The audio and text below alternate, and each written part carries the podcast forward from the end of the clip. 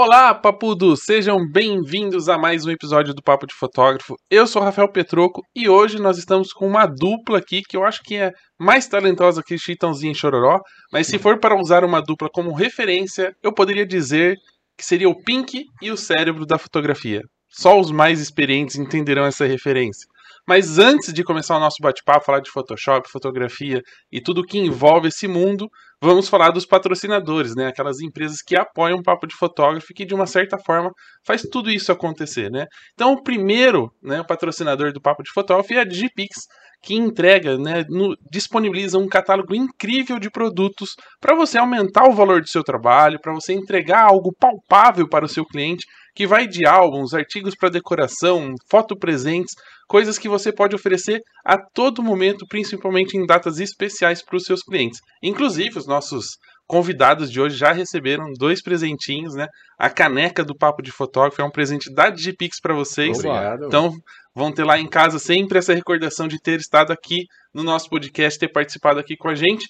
Também tenho que falar da Box 404, que é esse estúdio incrível, essa casa incrível com vários cenários para você que não tem um estúdio ou quer diversificar o seu trabalho, tem aqui à disposição muita coisa legal, de coisas muito coloridas para coisas muito minimalistas, né? De praias de Tulum até um bar na França, um café na França. Você pode vir aqui na Box, fazer o seu trabalho, entregar uma experiência incrível para o seu cliente. E se está pensando em gravar podcast, se não for de fotografia, eu autorizo vir aqui aproveitar o estúdio. Tem toda a estrutura para vocês. A Box está sempre aberta para apresentar o espaço para vocês e também produzir o seu conteúdo da maneira que você quiser. Então a Box está aqui nos bastidores também, o Edgar acompanhando tudo, fazendo tudo isso acontecer com a gente. Bora lá pro bate-papo?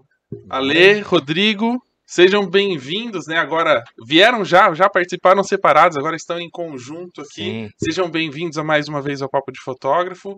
E a gente vai começar com uma uma pequena história aqui de uma parceria entre vocês dois, né? Primeiro, antes de tudo, antes de mostrar a imagem e falar sobre parceria, co- como é que vocês se conheceram? Bom, vamos lá. Acho que, acho que foi é, eu que tomei a, a iniciativa. Bom, o Ale sempre foi um cara referência no mercado, assim, né? De Photoshop e tal. Eu vim do design gráfico e comecei a, a trabalhar com, com Photoshop e comecei a me apaixonar pela ferramenta e pelo universo do Photoshop. E, e nesse meio tempo eu sempre estava entrando ali no Photopro e vendo as revistas do Ale, né, desktop, para poder ver os tutoriais, entender um pouco mais de Photoshop. Nesse meio tempo eu comecei a, a, a- cada vez mais estar mais eh, imerso assim no universo da, da fotografia e do Photoshop. E aí eu fui convidado por um fotógrafo de Piracicaba para fazer uma para ir num evento que o Ale estava promovendo, que era o Photoshop. O Photoshop era um evento que o Ale fazia, depois ele até fala melhor sobre isso, que ele fazia em vários lugares, em várias cidades, para promover o Photoshop Conference, que é o evento principal aí, né, o maior evento de Photoshop da América Latina, um evento incrível, assim. É, e aí, nesse meio tempo, eu fui nesse Photoshop, e, cara, fiquei apaixonado pela estrutura do Photoshop, assim, falei, cara, que legal isso aqui, a gente tá dentro de um bar falando de Photoshop, falando de fotografia, é tudo que eu queria, assim. E aí eu liguei pro Ale depois de um tempo e falei, Ale, cara, eu tô afim de copiar o seu evento, é, é essa a ideia. Literalmente. É. E, cara, Não, co- como a DJ, vai, não é copiar, como é, a DJ. é, exatamente. E aí eu entrei em contato com ele ele falou, cara, vamos marcar uma reunião então, vem aqui, eu te explico tudo e tal. E, tipo, era, a única assim, atitude que eu não esperava que o Ale fosse ter, né? Eu não conhecia o Ale. Hoje, conhecendo, eu sei que ele faria isso de boa. E aí a gente marcou uma reunião, eu sentei com ele e falei, cara, eu quero montar esse projeto lá em Piracicaba, assim, assim, assim. Ele falou, cara, o caminho é esse, assim, assim, assim, me explicou tudo, assim, abriu a mesa. Eu falei, nossa, esse cara é meio doido, né, cara, assim, tipo, botar, né, o segredo industrial dele na mesa, assim. E aí eu montei o Photo Pocket em Piracicaba, que era um evento que era justamente essa ideia, de trazer palestrantes para dentro de um bar, onde a gente falaria de fotografia e Photoshop. E eu fui numa. numa Você foi, acho que mais de um Uma até, chuva é. desgraçada no dia, mas É. foi. E aí, lógico, eu comecei com o Ale, depois a gente trouxe Grupo Luz, depois Leandro Neves, enfim, Tito Neves, fomos trazendo outros caras, assim. E foi um evento que, que, cara, deu muito bom. Tanto que a ideia era justamente, depois do Photopocket, virar o Photoconference, que foi um evento que eu fiz uma única edição em Piracicaba, que era um congresso de fotografia, onde teve Márcio Scavone, teve André Mansano, uh, André Mansano, Evandro Veiga e a Aí de Newborn. Agora eu não lembro mais. que falha. E o Ale. Né? E aí a gente fez um- uma edição lá, foi bem legal, foi bacana. É, mas aí, cara, ou eu parava e só trabalhava com eventos, ou eu continuava a minha vida como docente, professor do Senac e tudo mais.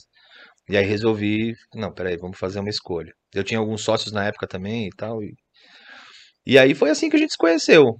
E aí depois disso, pô, vamos fazer um projeto? Vamos. O que que a gente vai fazer? Aí cara, a coisa foi andando. A gente tá acho que no quinto projeto já, né? assim.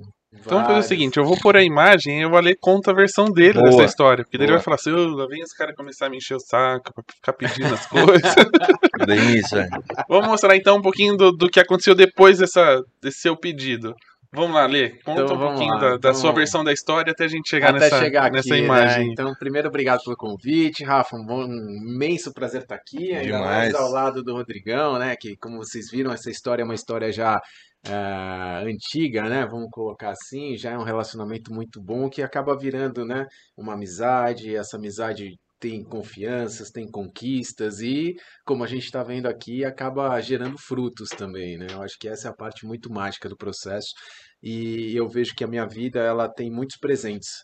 E esse, e o Rodrigo com certeza é um deles, né? Ah, que que chegou massa. e a gente tem essa sinergia muito boa, assim. Então são várias pessoas que vão sendo colocadas. A gente conversou muito hoje sobre essa questão de oportunidade. A gente estava falando um pouquinho sobre sorte e muitas vezes as pessoas falam assim, ah, a sorte acontece, né? Porque o cara tá lá e tem sorte disso, não sei o quê. Daí você fala, tá, mas falta um pouquinho de ação, né? Falta um pouco de atitude, porque a sorte me colocou do lado do Rodrigo, mas se a gente não tivesse perseverança, força, resiliência e falar, vamos em frente, vamos fazer algo mais, talvez não tivesse acontecido, né?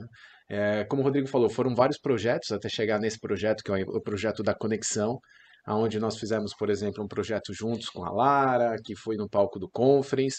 Nessa mesma edição, o Rodrigo tentou colocar fogo no teatro.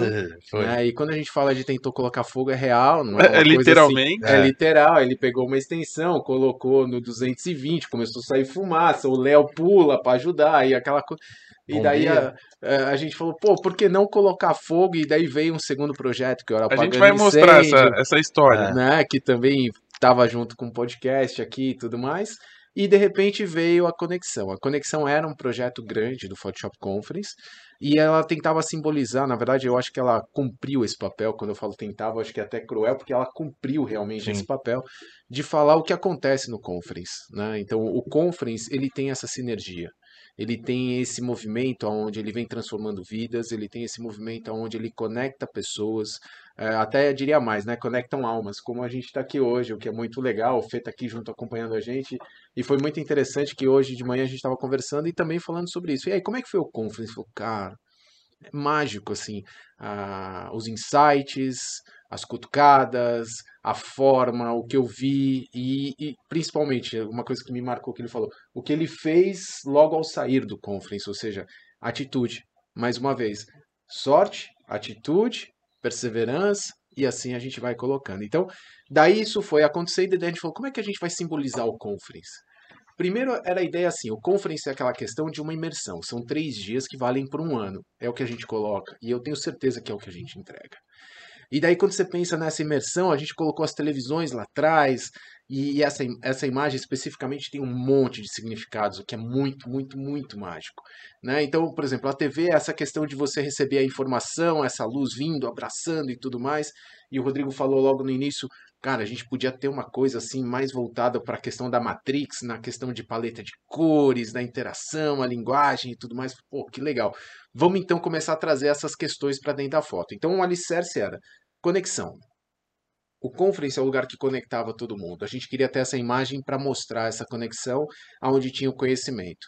Daí a gente falou, poxa, mas a gente podia trazer alguns significados importantes. E daí a gente tem um computadorzinho lá no cantinho. É, um ali, easter egg aqui embaixo. É, É, né? E esse computador foi onde a gente começou a empresa, que a, o Conference é gerenciado pela APS e pelo Photopro.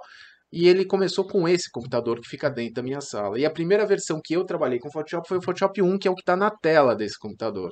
Então a gente falou assim, poxa, a conexão mostra toda essa história de Photoshop e automaticamente ela está mostrando isso a partir da primeira versão que eu tive acesso ao Photoshop, com o primeiro computador que eu tive acesso ao que Photoshop. tá lá até hoje, por sinal, né? Que tá lá até hoje. faz Funciona ainda? Você já tentou ligar ele? Já. Recentemente ele liga, mas eu acho que o HD solidificou dentro. Então ele não inicializa o sistema, mas ele liga e fica com a interrogaçãozinha. Cara, até pouco tempo atrás ele tinha o Photoshop 2.5 lá dentro dele. Então é, é muito louco, assim. É. PageMaker, que era quando a gente fazia a diagramação em PageMaker e assim vai. Daí nós temos ainda nessa imagem, por exemplo, uma outra parte forte da conexão, que é a questão da paixão do Rodrigo pelas imagens, com o projetor que ele tem lá, que ele levou. Né? Então, se a gente pensa que é um ícone quando a gente fala desse universo de imagens e tal, e a própria televisão aqui na frente, que também foi uma televisão levada pelo Rodrigo, aonde dentro a gente colocou a última abertura até então, porque isso foi antes da pandemia, a ideia era que fosse colocado depois, a abertura anterior do conference, aonde a gente queria simbolizar o quê? As pessoas, a gente queria trazer de alguma forma todo mundo que participa do conference ser sim- é, sinalizado lá dentro, ou que tivesse abraçado por esse projeto. Então essa daqui é a abertura do Photoshop Conference. Então essa imagem começa dentro dessa história, só que ela é mais longa do que isso. Porque o que, que aconteceu? Eu adoro pedalar. E olha como o negócio é desconexo, mas ao mesmo tempo tem conexão. Tá tudo junto. Né? Eu adoro pedalar. Veio pandemia. Um momento, cara, que eu acho que nocauteou muitas pessoas Foi difícil Em- para muita gente. em sim. diversos segmentos, inclusive o Cauê fez, né, junto com o Léo e com a Cris, no Grupo Luz, no palco do Conference, uma homenagem maravilhosa, uma história incrível Foi muito massa. ah, com a imagem que eles apresentaram. Então, eh, eu tenho um outro lado que faço a gestão de feiras. Nossa, foi a primeira feira no país a ser adiada. Então, numa sexta-feira adiei a feira, numa segunda-feira adiei o conference, por causa da pandemia e tudo mais. E eu sempre pedalo, passava na frente de uma igrejinha, e quando eu fiz esse processo de adiamento, a cabeça a milhão, nesse dia que eu tava pedalando, eu falei, putz, eu vou parar aqui. E daí eu entrei nessa igrejinha, e era um lugar muito bonito. E ele tinha uma coisa muito rústica. Então essa parte é- é a parte interna de uma igrejinha. Onde o telhado é exatamente assim, a parede desgastada, mas ao mesmo tempo um lugar limpo, lindo. E eu fotografei, pu- publiquei. Quando eu publiquei, o Rodrigão na hora falou: Nossa, a gente tem que fazer alguma coisa nesse lugar. Esse lugar é maravilhoso, que não sei o que e tudo mais. Então, olha como é, a coisa foi acontecendo devagarzinho e foi se conectando. E quando a gente chegou para fotografar, teve um elemento de surpresa que tinha uma pessoa lá dentro, né, Rodrigo? E daí é onde entra a parte do aprendizado. E a gente fala: olha as conexões acontecendo. Você vai ver que lá atrás tem um carinha. E é uma pessoa que vive ao redor, mas ela fica dentro dessa igreja. Ele é um, um portador de síndrome de Down, com uma dificuldade muito forte na fala, assim, muito forte mesmo. A gente, síndrome de Down tem uma, uma característica que é difícil da gente imaginar a idade, né? Porque é, a gente não sabe quantos anos esse cara tem. E, e o Ale já tinha tomado um susto com ele uma vez, né? Nesse dia da bike. Porque o que, que acontece? Eu parei, fotografei e eu tava com fone de ouvido, escutando música. E daí, cara, antes de ir embora, eu fotografei tudo, vi, fiz tudo que eu queria. Tá legal. Agradeci, orei, papapá. Daí eu peguei, sentei na bicicleta e antes de ir embora, sabe quando você vira pra dar aquela olhadinha? Tem um. Cara, tinha um cara assim, com o braço cruzado, cara de bravo, olhando pra mim. Daí nesse momento o negócio fechou, que não passava nem Wi-Fi. E eu pensei assim: caramba, bicho. Juro Fiz por Deus, de achei que era assombração. Primeira coisa que me veio à cabeça. Uma igreja veio- abandonada, Cara, mato. E aparece Juro- uma pessoa de braço cruzado. Se eu te nada. falar que o primeiro pensamento que eu fiz, qual foi? Eu peguei o celular, primeiro eu falei, ô, tudo bem? E daí ele, como o Rodrigo falou, ele tem uma dificuldade tremenda de falar, ele... Caramba. Eu falei, ô, bonito lugar aqui, né? Que legal. Caramba, cara, e lá... Peguei o celular e falei, vou tirar a foto, porque se aparecer na foto é de verdade. Daí eu fui devagarzinho e tirei a foto. E apareceu, né? Eu falei, Ó, pra quem faz Ufa! Photoshop, pra quem faz muito Photoshop, sabe usar ferramentas, esse negócio de falar tá na foto é verdade. É, mas então, eu- mas ali eu tinha que provar só um negócio pra mim mesmo, então tava tudo bem nesse momento. E daí o cara falou bravo e, saí e fui embora. Tanto é que quando a gente voltou pra fotografar, a gente começou a fotografar e ele apareceu meio do nada. é. E bravo. De novo. Bravo. É que eu já bravo, tinha bravo. falado, ó, tem um cara que às vezes aparece ali e tal. É, E aí a gente já tava meio esperto. E ele tava muito bravo, assim. E a muito. gente. Porque assim, uma regra que a gente tem nos nossos projetos é que a gente não usa nada de banco de imagens.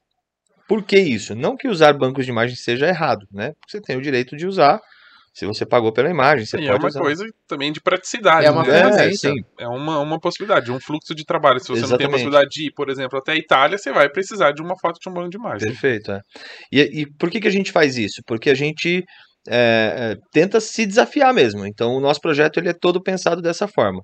É uma regra até agora. Pode ser que no próximo projeto a gente abra mão disso, mas até agora a gente fez dessa forma. E, e- então, assim, eu fui para Itu pra gente ir lá fotografar a igrejinha. E o Ali já tinha me alertado, e a hora que o cara chegou, o cara tava, tipo, bravão, assim. Bravão e não. E cruzado, o braço cruzado na frente da câmera, assim. E daí que foi muito mágico, por quê? Aí eu aprendi com o Rodrigo essa questão de. O Rodrigo foi lá conversando com ele, entendendo, tudo mais. Não entendendo, não. É, mas. Eu tava conversando. de não era um certa- diálogo, era um Não, monólogo. Exatamente. Mas o que aconteceu? De certa forma, o Rodrigo conquistou a confiança dele. Até que nós descobrimos o seguinte: essa parede que tá ali atrás, ela tem uma salinha atrás. E daí esse cara falou: vem aqui. E convidou a gente para entrar. Quando nós chegamos nessa salinha atrás, tinha, imagina uma sala de aula, um banco com livros de escola, com uma malinha de escola. Porque assim, esse cara, apesar de estar, de estar vestindo roupas simples, ele estava extremamente bem arrumado, limpo, É. é, sabe? Você via que era uma pessoa Cuidado. muito bem cuidada. Muito bem cuidada. Ele deve morar ali, Então, eu acho que ele mora ali e ali é a área dele. Daí que nós entendemos. Então é assim: imagina que você chega na sua casa, de repente tem dois caras fotografando na sala e, fala- e abrindo a geladeira para pegar uma cerveja, É, sei lá. É mais ou menos isso. Como assim? Então, o que, que acontece? É natural, ele estava protegendo o espaço dele. E daí, com o Rodrigo, com todo esse cuidado, esse carinho, essa percepção, ele conseguiu ganhar confiança e nós recebemos o convite para poder entrar nesse lugar. E eu até comento com o Rodrigo que essa foi a primeira conexão, É. porque a gente teve essa conexão com ele. Depois disso, tudo que a gente estava fazendo, ele estava de olho. Só que ao invés de bravo, ele vinha sempre de um lado, do outro.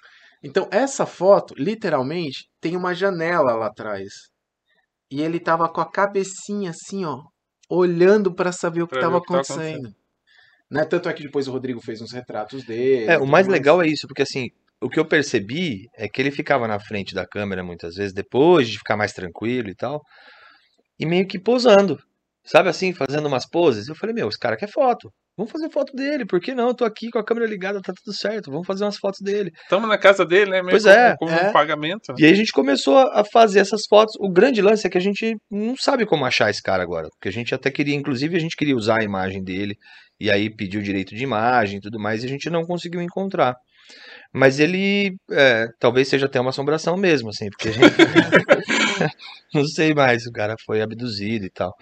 Mas é, é, foi muito mágico esse processo porque começou a criar uma importância dentro do projeto pra gente muito nessa pegada. Assim. Uhum. E a gente queria essa coisa do, do, do desgastado, do, do demolido ali, que pra gente fazia muito sentido. Todos esses elementos que a gente fotografou são elementos que a gente tem mesmo, né? Então o Mac do Ale tá lá no, no Photopro ainda, o projetor tá lá no meu escritório, nas lives que eu faço dá pra ver, A TV que você jogava Atari. a TV que eu jogava Atari, exatamente, que a gente levava pro Guarujá, enfim. Então, todos esses elementos foram fotografados, assim, 100% fotografados. E a igreja mesmo, meio que simbolizando um templo, né? De tudo isso, assim, como se fosse É. um. Exatamente. meio que um túnel também, né? E- Algumas pessoas já Daí nós trouxeram. temos, ó, Alequise, Rodrigo, o nome Conexão, então o nosso amigo da Conexão, a modelo recebendo todas essas informações, o Mac, a primeira versão do Photoshop, as pessoas sendo abraçadas dentro do Photoshop Conference, essa imersão, então tudo isso junto foi muito mágico. E daí, então, assim, essa é a história de uma imagem que você fala, cara, só de olhar para a imagem, talvez a gente não consiga perceber tudo isso. Né? Na parte de cima nós tínhamos um código, é que aqui não aparece, que como a ideia era falar sobre o Photoshop Conference, nós colocamos um número. Qualquer pessoa que digitar esse número que aparece na imagem, ela vai cair na localização geográfica do Photoshop Conference, que é o Teatro Iguatemi em Campinas. Latitude e longitude. Latitude e longitude, que era da primeira conexão, ou seja, de onde seria o próximo encontro de todo mundo. Porque essa imagem foi apresentada dentro do Photoshop Conference na versão digital, uma vez que não foi possível a realização do encontro presencial. Então, quando você começa a simbolizar e juntar tudo isso, você fala, cara, é muito mágico. Então, essa é a parte da história. Agora, é claro que por trás disso tem toda uma técnica maravilhosa. Planejamento, como por exemplo, quando eu e o Rodrigão começamos, daí ficava aquela coisa. E aí? Fundo, modelo, imagem. E daí a gente pensou, não, o fundo tem que ser aquele da igrejinha. Então vamos lá para a igrejinha. Daí, uma vez definido isso, o Rodrigo fez todo o enquadramento. Definido o enquadramento, ele sabia exatamente qual era o ângulo que isso seria capturado, qual era a lente que seria capturada. Tanto na igreja quanto no estúdio. Focal porque depois isso foi repetido várias e várias vezes, para que todos os elementos é, possuíssem uma sinergia e integrassem perfeitamente. E daí foi um trabalho a quatro mãos. Então recebe, é, ele fez toda a parte de captura, seleção, a gente fez a aprovação das imagens a quatro mãos, e daí eu começo o processo de edição. E sempre com aprovação remota, conversando o tempo todo. Ó, tá lá, diariamente a gente conversando sobre o é. projeto. É. Até que chegou e falou: putz, agora fechou. É isso, a imagem está pronta.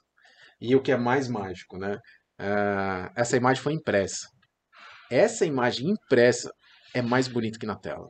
Eu tenho que falar isso, porque. Ela traz né, uma profundidade. Ela, ela, traz uma. É uma coisa assim. Eu tenho um amigo, né, que é o Carlos Marien, que ele fala assim: a imagem só existe depois de impressa. E fez sentido para mim quando eu vi essa imagem impressa, materializada e e foi até uma iniciativa dentro do Photoshop Conference que nós colocamos um Fine Art Gallery, né, que o Marien, né, a WePrint, Canson colocaram junto com a gente.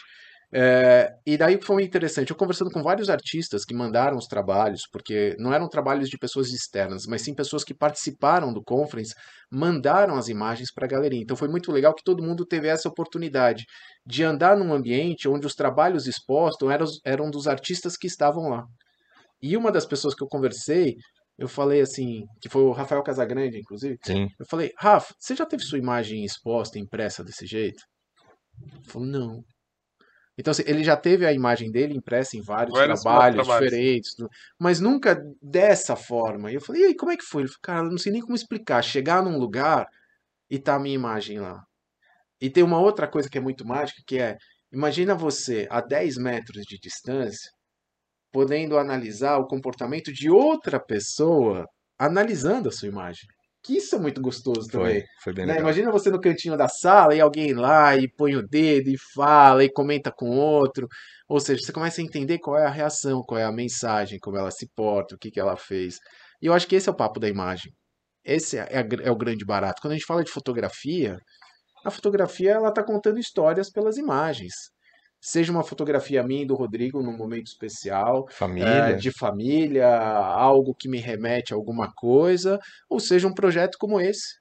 É, porque para muita gente ela pode olhar isso aqui e falar assim: ah, tá bom, tem um monte de Photoshop aí, e aí? Né? É, exatamente. É. Se você conta tudo isso, eu falo assim: ah, escuta o papo de fotógrafo é. que os dois estão participando, você vai ver que isso não é só Photoshop. Exatamente. Tem muita muitas outras coisas envolvidas para chegar nesse resultado, né? E sabe uma coisa que eu aprendi com o tempo, por exemplo, eu adoro visitar museu, exposições e eu sempre pego a visita guiada. Seja pelo áudio, que hoje tem essas que é opções de você ah, chegar na frente da obra, aperta o número 3, número 5. E coisas que eu aprendi, por exemplo, uma vez eu estava vendo um quadro e daí falar, notem que nessa cena tem um cachorro porque ele simboliza que as pessoas não podiam entrar na sala, então o cachorro dá mais é, é, autenticidade à, foto, humanidade, mas notem que o, a roupa que tal pessoa está vestindo mostra que ela é uma pessoa de classe menor. E eu falo, eu jamais mas teria sim, essa percepção. E daí ele começa a contar a história assim. Tá, agora imagina isso dentro da, do contexto. Ah, essa pintura é de 1500, nessa época a economia funcionava desse jeito, nessa época fazia dessa forma. E, por exemplo, eu sou fascinado por Leonardo da Vinci, adoro. E é um cara que é um gênio em vários momentos diferentes. né? E, por exemplo, o Leonardo da Vinci era um pintor incrível, né? Inventou o claro escuro, não sei o quê, mas ele também desenvolveu projetos de cidade, projetos de armas, desenho do helicóptero, bicicleta, Paraquedas. É, várias coisas. né? E daí você fala assim, poxa, mas cara, como é que o cara foi tão eclético nesse ponto? Tem Como é até um pouco de homem vitruviano aí. Se for dar uma olhada ali, ó, É, tá vendo? A- a- É. Ah, mas isso aí já começa aqueles discursos É. que o cara primeiro faz, depois É, inventa é. o motivo, vai. Exatamente. Né? Área de criação de agência. O cara fala, não, porque isso aqui significa mentira. Você fez duas bolinhas, achou bonito, agora que você tá Então, achando. Então, quando você começa a ver isso, fala. O contexto da época qual que era? Ele precisava sobreviver, nem todo mundo pagava arte. Então, daí ele foi para esse outro lado. Então, quando a gente começa a pensar na fotografia, a fotografia tem esse momento mágico. Sabe esse lance que você falou do museu, cara? Teve uma vez que eu, assim, pra mim o, o Instituto Moreira Salles é um lugar que de tempos em tempos eu preciso estar lá dentro, assim, né? Vendo o que tá rolando e tal. Tem muita coisa legal. E pra quem não conhece, é gratuito, assim, é só você entrar e se deliciar. E eu, eu caí numa, numa semana que tava tendo uma exposição do Irving Penn, que é um fotógrafo bastante conhecido e tal. E já conhecia um pouco da obra dele, mas nada muito profundo, né? Sabia de, de um pouco da- do trabalho de moda, que ele já tinha fotografado Gisele Bündchen, inclusive, e tal. E aí eu entrei e comecei a ver umas fotos do começo da carreira do cara, assim. E eu, cara, comecei a não entender, tipo, o cara fazia umas imagens de talher, assim, de, de, né, uns... Era fotógrafo de casamento, ele ficava. É, é, fazia, coitado. E aí, nesse meio tempo, eu falei, cara, eu vou na guiada. Foi exatamente nessa ideia. E, cara, fez tanto sentido pra mim, É. assim, porque, putz, aí você começa a ver uma outra perspectiva daquilo. Tem informação que é subjetiva. Tem informação que tem a ver com o contexto. Por exemplo, é. nem o apagando incêndio que nós fizemos. Toda a história Posso surgiu aproveitar no o gancho? Conference, Posso claro. aproveitar o gancho? Digar, vamos colocar outra imagem aqui e a gente já conta, já com... ilustrado. É, É. Olha Ah. lá.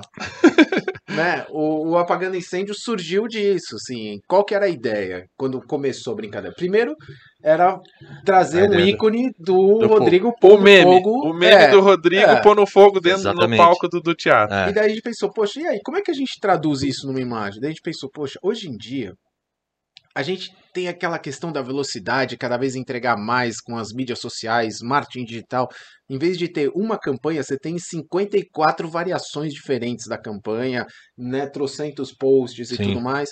E as pessoas estão num ritmo que, assim, tudo acontecendo ao mesmo Tudo é tempo. urgente. É, O cara acabou de te pedir um negócio, é urgente. É. e daí a gente pensou assim, como é que a gente traduz isso? Primeiro, hoje, um celular tem essa questão, né? Eu tô transmitindo, vendo, falando, mensagem, não sei o que, blá, blá. E daí a gente pensou assim, nossa, o mundo caindo e o Rodrigão lá fazendo a fotinho dele, a selfie bonitona É. lá. Então a gente pensou em traduzir isso dessa forma. Então pode ver que a ideia era muitas coisas acontecendo ao mesmo tempo, né? O Rodrigo fazendo a selfie, eu tentando apagar, o fogo pegando lá fora, ou seja, o mundo tá acabando, pegando fogo, mas ao mesmo tempo Alguém né, parou pra fazer uma uma selfie. né? selfie e tudo É, mais. tem até um lance de crítica mesmo, né? Assim, tipo, cara, nem tudo é instagramável, né? A gente fala muito disso hoje, mas, cara, num, num, num caos desse, de um incêndio, ninguém vai parar pra, pra fazer Não, uma a gente vê hoje em dia quantas, quantas filmagens de coisa ruim acontecendo, né? gente brigando, não sei o que, e tá todo mundo filmando, ninguém foi separar a briga. É, exatamente, exatamente. dá um suporte, né? E assim, quantas pessoas. Tem uns dados malucos, tem gente que morre. Ah, o cara foi fazer a foto, não sei aonde caiu, É. morreu. A foto É. antes da morte. É, isso- hum, caramba, né? Então tem muito isso, assim, eu, eu sou um cara muito de momento, eu gosto do momento, eu gosto de aproveitar com quem eu tô do lado e tudo mais. Então tem essa parte muito legal. Então o Apagando Incêndio veio numa pegada muito forte, que ele veio do conference, do palco, literalmente do conference, para o palco do conference, Foi. mas trazendo tudo isso. E daí veio uma outra questão, que é aquela coisa, a outra crítica. Ah, quando eu tiver um bom cliente, É. eu vou fazer um projeto incrível, cara, que vai mostrar meu potencial como artista, que vai mostrar o que eu posso fazer e tudo mais. E daí eu tenho uma teoria, e o Rodrigo compartilha comigo, que é: eu sou o meu melhor cliente. Se eu não me tratar bem, ferrou. A mesma coisa o Rodrigo. Então gente falou assim: cara, a gente não tem grana para fazer um mega projeto agora, sei lá, contratar. Vamos contratar dois modelos? Daí assim, um super bom. Cara, esse cara aqui do bombeiro, maravilhoso. E o outro melhor O ainda. outro mal menos, mas fazer o quê? Era o que tinha pra hoje, né? Mas assim, Como é que brincadeira. é? Freak, freak É, um freak e um É. top, né? Então eu vou deixar cada um decidir aí qual lado que é. Mas a top ideia model qual e que freak é? model. É aquela Era famosa isso. frase do, do Garfield, né? Nossa amizade é estranha e maravilhosa. Você é a pessoa estranha e eu a maravilhosa. Pronto, tá resolvido. Né? E daí começa o desafio. Cara, precisamos de uma roupa de bombeiro. Aí o Rodrigão batalhou, Nossa, né? penei. Porque, assim, acho que esse projeto foi o projeto com o nosso maior planejamento. Sim. Assim, o planejamento que deu mais trabalho. E a gente começou um planejamento, cara, a gente mostra isso nas palestras. O RAF dessa imagem não tem nada a ver com a imagem final. Porque a gente queria fazer uma imagem com múltiplas coisas acontecendo, assim. E aí a gente começou a, a se debruçar em várias coisas e a gente percebeu que, de acordo com isso, a gente ia ter um problema que a gente ia perder o foco da imagem, que era a crítica, né? E a gente falou, não, então, peraí, vamos eliminar algumas coisas e tal. E a gente foi eliminando. E aí, quando chegou a história do bombeiro, eu falei, não, beleza, vou conseguir uma roupa de bombeiro aí, de boa, Baba, né? tranquilo. Cara, Só é, pedir, né? é, Os caras então, são bonzinhos, estão aí pra ajudar. é uma farda oficial, cara. Você não pode andar com uma farda oficial. Se eu, paro, se eu sou parado na rua com uma farda de bombeiro, eu falo, meu, você é bombeiro? Não. O que você tá fazendo com uma farda? E Tá pode ligado? ser preso. Então, tipo assim, a gente tinha que ter vários cuidados com isso. Aí, boa parte da, da- do, do figurino eu consegui com um bombeiro civil, que aí já não é farda, né? É só um uniforme mesmo. Mas a gente queria o capacete, a gente queria a, a jaqueta, que pra gente faria todo sentido. E aí eu- fui até o, o batalhão do Corpo de Bombeiros de Piracicaba, cheguei pros caras e falei, ó, então, a gente tá com um projeto, assim, assim, cara, pra quem não entende de fotografia, não entende de Photoshop, a hora que você fala pro cara, eu tô com um projeto onde eu preciso de uma roupa de bombeiro, o cara não consegue vislumbrar isso, ele não consegue imaginar o que, que isso vai acontecer, né? E aí a preocupação dos caras era essa. Falei, "Meu, primeiro, como é que eu tiro o meu uniforme daqui pra você usar? E aí, se eu precisar do uniforme, eu vou sem uniforme pra apagar um incêndio? Não, impossível. E a segunda coisa era, isso é uma farda oficial. Então a gente tem uma, Uma responsabilidade, responsabilidade. grande em cima disso. E aí o que, que a gente acabou fazendo? Primeiro a gente teve um compromisso de remover algumas, eh, algumas coisas da, Que identificariam É, o uniforme. que identificariam, por exemplo, o nome do cara ou o nome da, da corporação e tudo mais, que isso foi um pedido deles. E a gente conseguiu pegar o uniforme na folga de um bombeiro. Então a gente tinha 24 horas para fazer a foto. Quer dizer, menos que isso, né? Porque eu tinha a- pegar a, a roupa, ir até Itu, a gente fazer as fotos e devolver pro cara, pro cara tá, né, tá lá com o uniforme. E a gente conseguiu, do Corpo de Bombeiros, inclusive agradecer a galera aí, obrigado pela, pela força. A gente conseguiu o capacete e a jaqueta. E, o a cinto. camiseta. A camiseta também, é. E aí a gente foi pro estúdio, só que a gente só tinha um, cara. A gente só tinha, não tinha dois. O cara falou, não, eu consigo, mas só consigo um. Falei, putz, beleza, Ale, só consegui um. Não, vamos ter que fazer uma fusão nessa história aí, então. Então a gente fez uma brincadeira, tá vendo? De um tá aberto, outro tá fechado, Exatamente. pra gente ter uma, uma diferença. Uma de- percepção que eram dois uniformes Dois em momentos diferentes.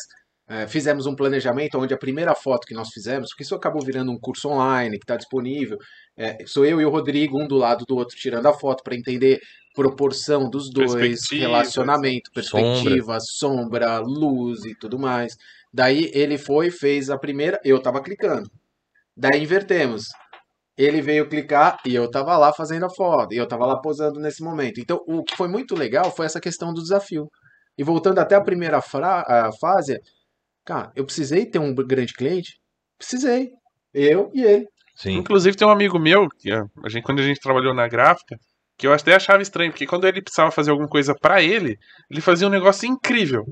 Tipo assim, eu falava, caralho, paguei um pau, você manja mesmo fazer o bagulho. E a hora que chegava pro cliente, ele fazia um nhé. Meia boca.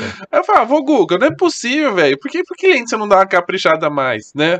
Que é justamente isso. Tipo, se um maior cliente Ele, É, é. talvez falta de conceito mesmo, né? Às vezes o conceito da, da campanha ou do job não tá tão fechado pro cara. Ou o próprio cliente não tem É. esse potencial. Que é assim, muita gente chega pra você pelo que você faz, mas acaba consumindo arroz e feijão.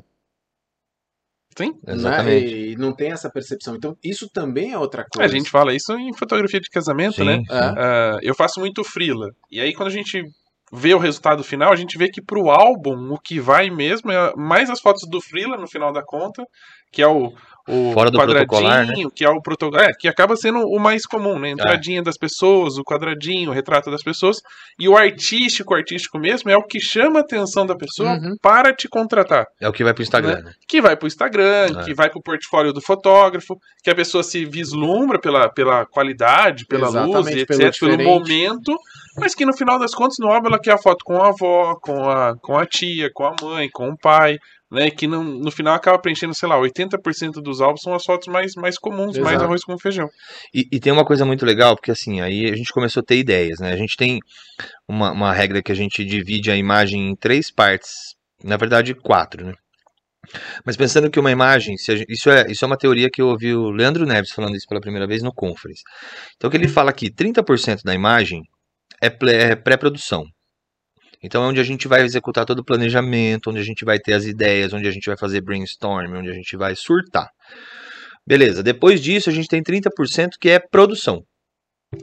E por fim a gente tem 30% que é pós-produção. Lógico que você pode fazer mais pós, mais pré, mais, né, você pode variar, mas se a gente dividir a imagem assim em três partes, e aí faltam 10%, né, que são que a gente chama de sorte ou chama de Deus. Então assim, eu planejei que eu vou fazer uma foto no engenho em Piracicaba e que vai estar sol. Aí chega lá, tá nublado, ou tá chovendo, ou tá proibido de, de fotografar É um imprevisto. É um O que não imprevisto. tá calculado. Que foi o que rolou. E, Eu tava em Tu, tava chovendo. Eu falei, Rodrigão, e aí? Não, Ale, aqui tá tudo bem, manda bala. é, E a gente tá falando de o quê? 100 quilômetros. é, Piracicaba não chove, né? Se chover, chove tudo em volta, Piracicaba... É, e tu também tem isso, É. né? E daí quando cheguei lá tava nublado, mas assim, putz, nublado ficou legal, porque daí o contraste no prédio era diferente, atendia aquilo que a gente precisava e tudo mais. Dá até uma colocar- sensação de estar com cinzas, né? Exatamente. Pro céu. E tem uma coisa que é muito legal que assim, é, eu acho que é Cartier-Bresson que fala isso, né? Que a gente faz a fotografia com as histórias que a gente viveu, com os filmes que a gente viu, com os livros. Já deram assistiu. tantos É. créditos pra tantas pessoas É. que nem sei mais quem foi. Eu que é, isso. também fico na dúvida, eu já ouvi tanta gente falar isso. Mas uma coisa que é muito legal é que assim, a gente tinha essa regra, tudo a gente vai fotografar, tudo. E cara, o Photoshop, por exemplo, faz um flame, né? Faz uma Hoje chama faz muito legal, assim, no- no- no- nos filtros lá de, de render e tal. Faz uma chama muito legal. Só que aí a gente falou, não, vamos fotografar. Pô, como que a gente vai fotografar? Olha, ele falou assim, cara, quando eu era criança, eu fazia uma parada que chamava galinha morta. Exatamente. Que a gente pegava o jornal, aí fazia tipo um balãozinho. balãozinho, mas tem que amassar. Isso. Primeiro, não sei porquê, mas assim, você amassa, É, tem essa daí coisa, você né? abre, fecha e põe o fogo nas Esse, pontas. esse episódio aqui é cheio de referências só pra quem é experiente. Pois é, é, é. Retrô total. Só pra quem já arrancou a tampa do dedão jogando bet. É, exatamente. Ou já bateu no dedo né, no bet. Pá.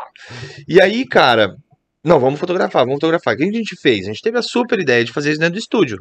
Então a gente pegou um, um jornal, fez a parada, colocou num, num caibro de madeira, colocamos lá e vamos fotografar. E plá, plá, plá, plá. Deu plá. certo. Ah, vamos fazer mais uma, vamos. Plá, plá, plá. Pô, mais uma, mais uma. Plá, plá. Vocês não fizeram igual o, o Tomás, não, né? Que pô- pôs tanta fumaça no estúdio que tiveram que abrir a porta e acharam que tava pegando Não, fogo cara. na garagem. Ficou preto, ficou preto o estúdio. Ficou totalmente preto. E aí a gente usou, porque, por exemplo, essa, essa fumaça que está saindo do extintor, a gente usou sinalizador de, de fogos de artifício, né? Sinalizador de time de futebol e tal. A gente usou o sinalizador. Aí, beleza, vamos colocar o sinalizador então, vamos colocar um fundo cinza, vamos lá. E plá, plá, mano, não saiu o negócio, ficou lá Nossa. três semanas o negócio dentro do estúdio do Ale, não saía o negócio assim. Aí a gente foi fazer lá fora.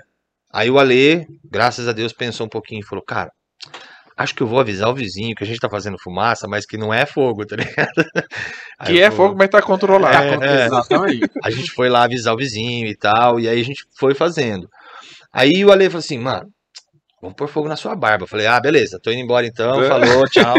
Que pô, fogo Pô, na minha cara, ficou barba. desesperado, Ficou cara. louco, Tava nervoso. Mas, pô, fogo na minha barba jamais. Ele falou, não, então, quando eu era criança, eu pegava o bombril, botava fogo e fazia assim, ó. Falei, nossa, é verdade, tem uma galera que faz isso na fotografia, inclusive em baixa velocidade e tal. Vamos fazer isso então. Aí, cara, pega o bombril, põe fogo, aí agita. Aí não, deixa sem agitar. Aí gira pra ver qual é que é. E a gente foi fazendo as faíscas. Então, assim, 100%, cara, 100% de tudo que vocês estão vendo nessa imagem foi tudo produzido. Foi tudo feito na unha ali mesmo, né? E vamos levantar outra questão que é importante. Vamos falar de custo. Porque Né? É Ah. onde todo mundo fala, ah, porque eu não. Né? É, não a ideia de trampo. ter um bom cliente é que ele vai ter grana infinita para bancar as suas ideias. Que é o que a gente sonha. Né? É, então. E daí, assim, Bombril, todo mundo tem em casa, né? Baratinho. Baratinho. Jornal, baba. Acessível, baratinho. A roupa do bombeiro deu mais trabalho, Deu. mas não teve custo de locação. Não. Mas teve a lábia. Tudo bem, mas foi acessível. Ah, o sinalizador custou 5 reais cada um na época. Daí eu comprei um monte, porque daí depois eu levei em casa com as crianças tal. Tanto é que é, o próprio Bombril teve uma evolução, porque eu girava o Bombril. E daí você assiste o filme Motoqueiro Fantasma. Daí você pensa, se você pegar o Bombril, colocar no raio da bicicleta, acender e sair pedalando, Calma, o Felipe já imaginou. Né? Queima no meio da coxa. aqui, tá? Ah, Meus filhos fizeram isso. Eu tenho filmado. Daí, uma vez uma pessoa me perguntou, viu, mas, cara, sua esposa deixou você fazer isso? Porque apareceu eu acendendo o bombril pra ele sair na bicicleta. Eu falei, quem você acha que tava filmando? É, então. Meu, trabalho em família, equipe, é tudo isso, entendeu? Mas virou evolução. Então, pode ver, a gente tem um projeto incrível que foi dentro do engenho, em Piracicaba, que é um lugar livre que pode fotografar. Sim. Daí eu e o Rodrigo fomos fotografados dentro do estúdio, o fogo, bombril e tudo mais. Então, ou seja, coisas acessíveis. É aí que entra a criatividade, é aí que entra o desafio, é aí que entra a atitude. Na verdade, acho que é o o maior custo desse projeto seria se realmente tivesse pegado fogo no teatro. Aí Então, o custo. cara, É, Aí, eu, aí que eu venho te falar, na real, isso aconteceu. Tipo, dois meses depois, exatamente esse prédio pegou fogo. E a gente falou, cara, acho que a gente tava já com o negócio da conexão e tal. eita, Acho que a gente tava com premonições aí, mas pegou fogo essa parte de cima desse prédio, exatamente desse prédio. Eles guardavam algumas coisas das escolas de samba de Piracicaba. E, não, louco, escola né? de samba sempre tem essa parada com incêndio e tal, né? é porque E é aí- muito inflamável. é, né? Qualquer... Espuma. É, E aí pegou fogo, é, desmoronou o telhado, mas não comprometeu a estrutura. Tanto que já tá lá de pé de novo, os caras já reformaram e tal. Mas pegou fogo. E, e- e foi muito louco, porque eu, eu tava em casa, aí comecei, ah, tá pegando fogo, tá pegando fogo. E eu dava, dava pra ver o engenho do, do prédio onde eu morava.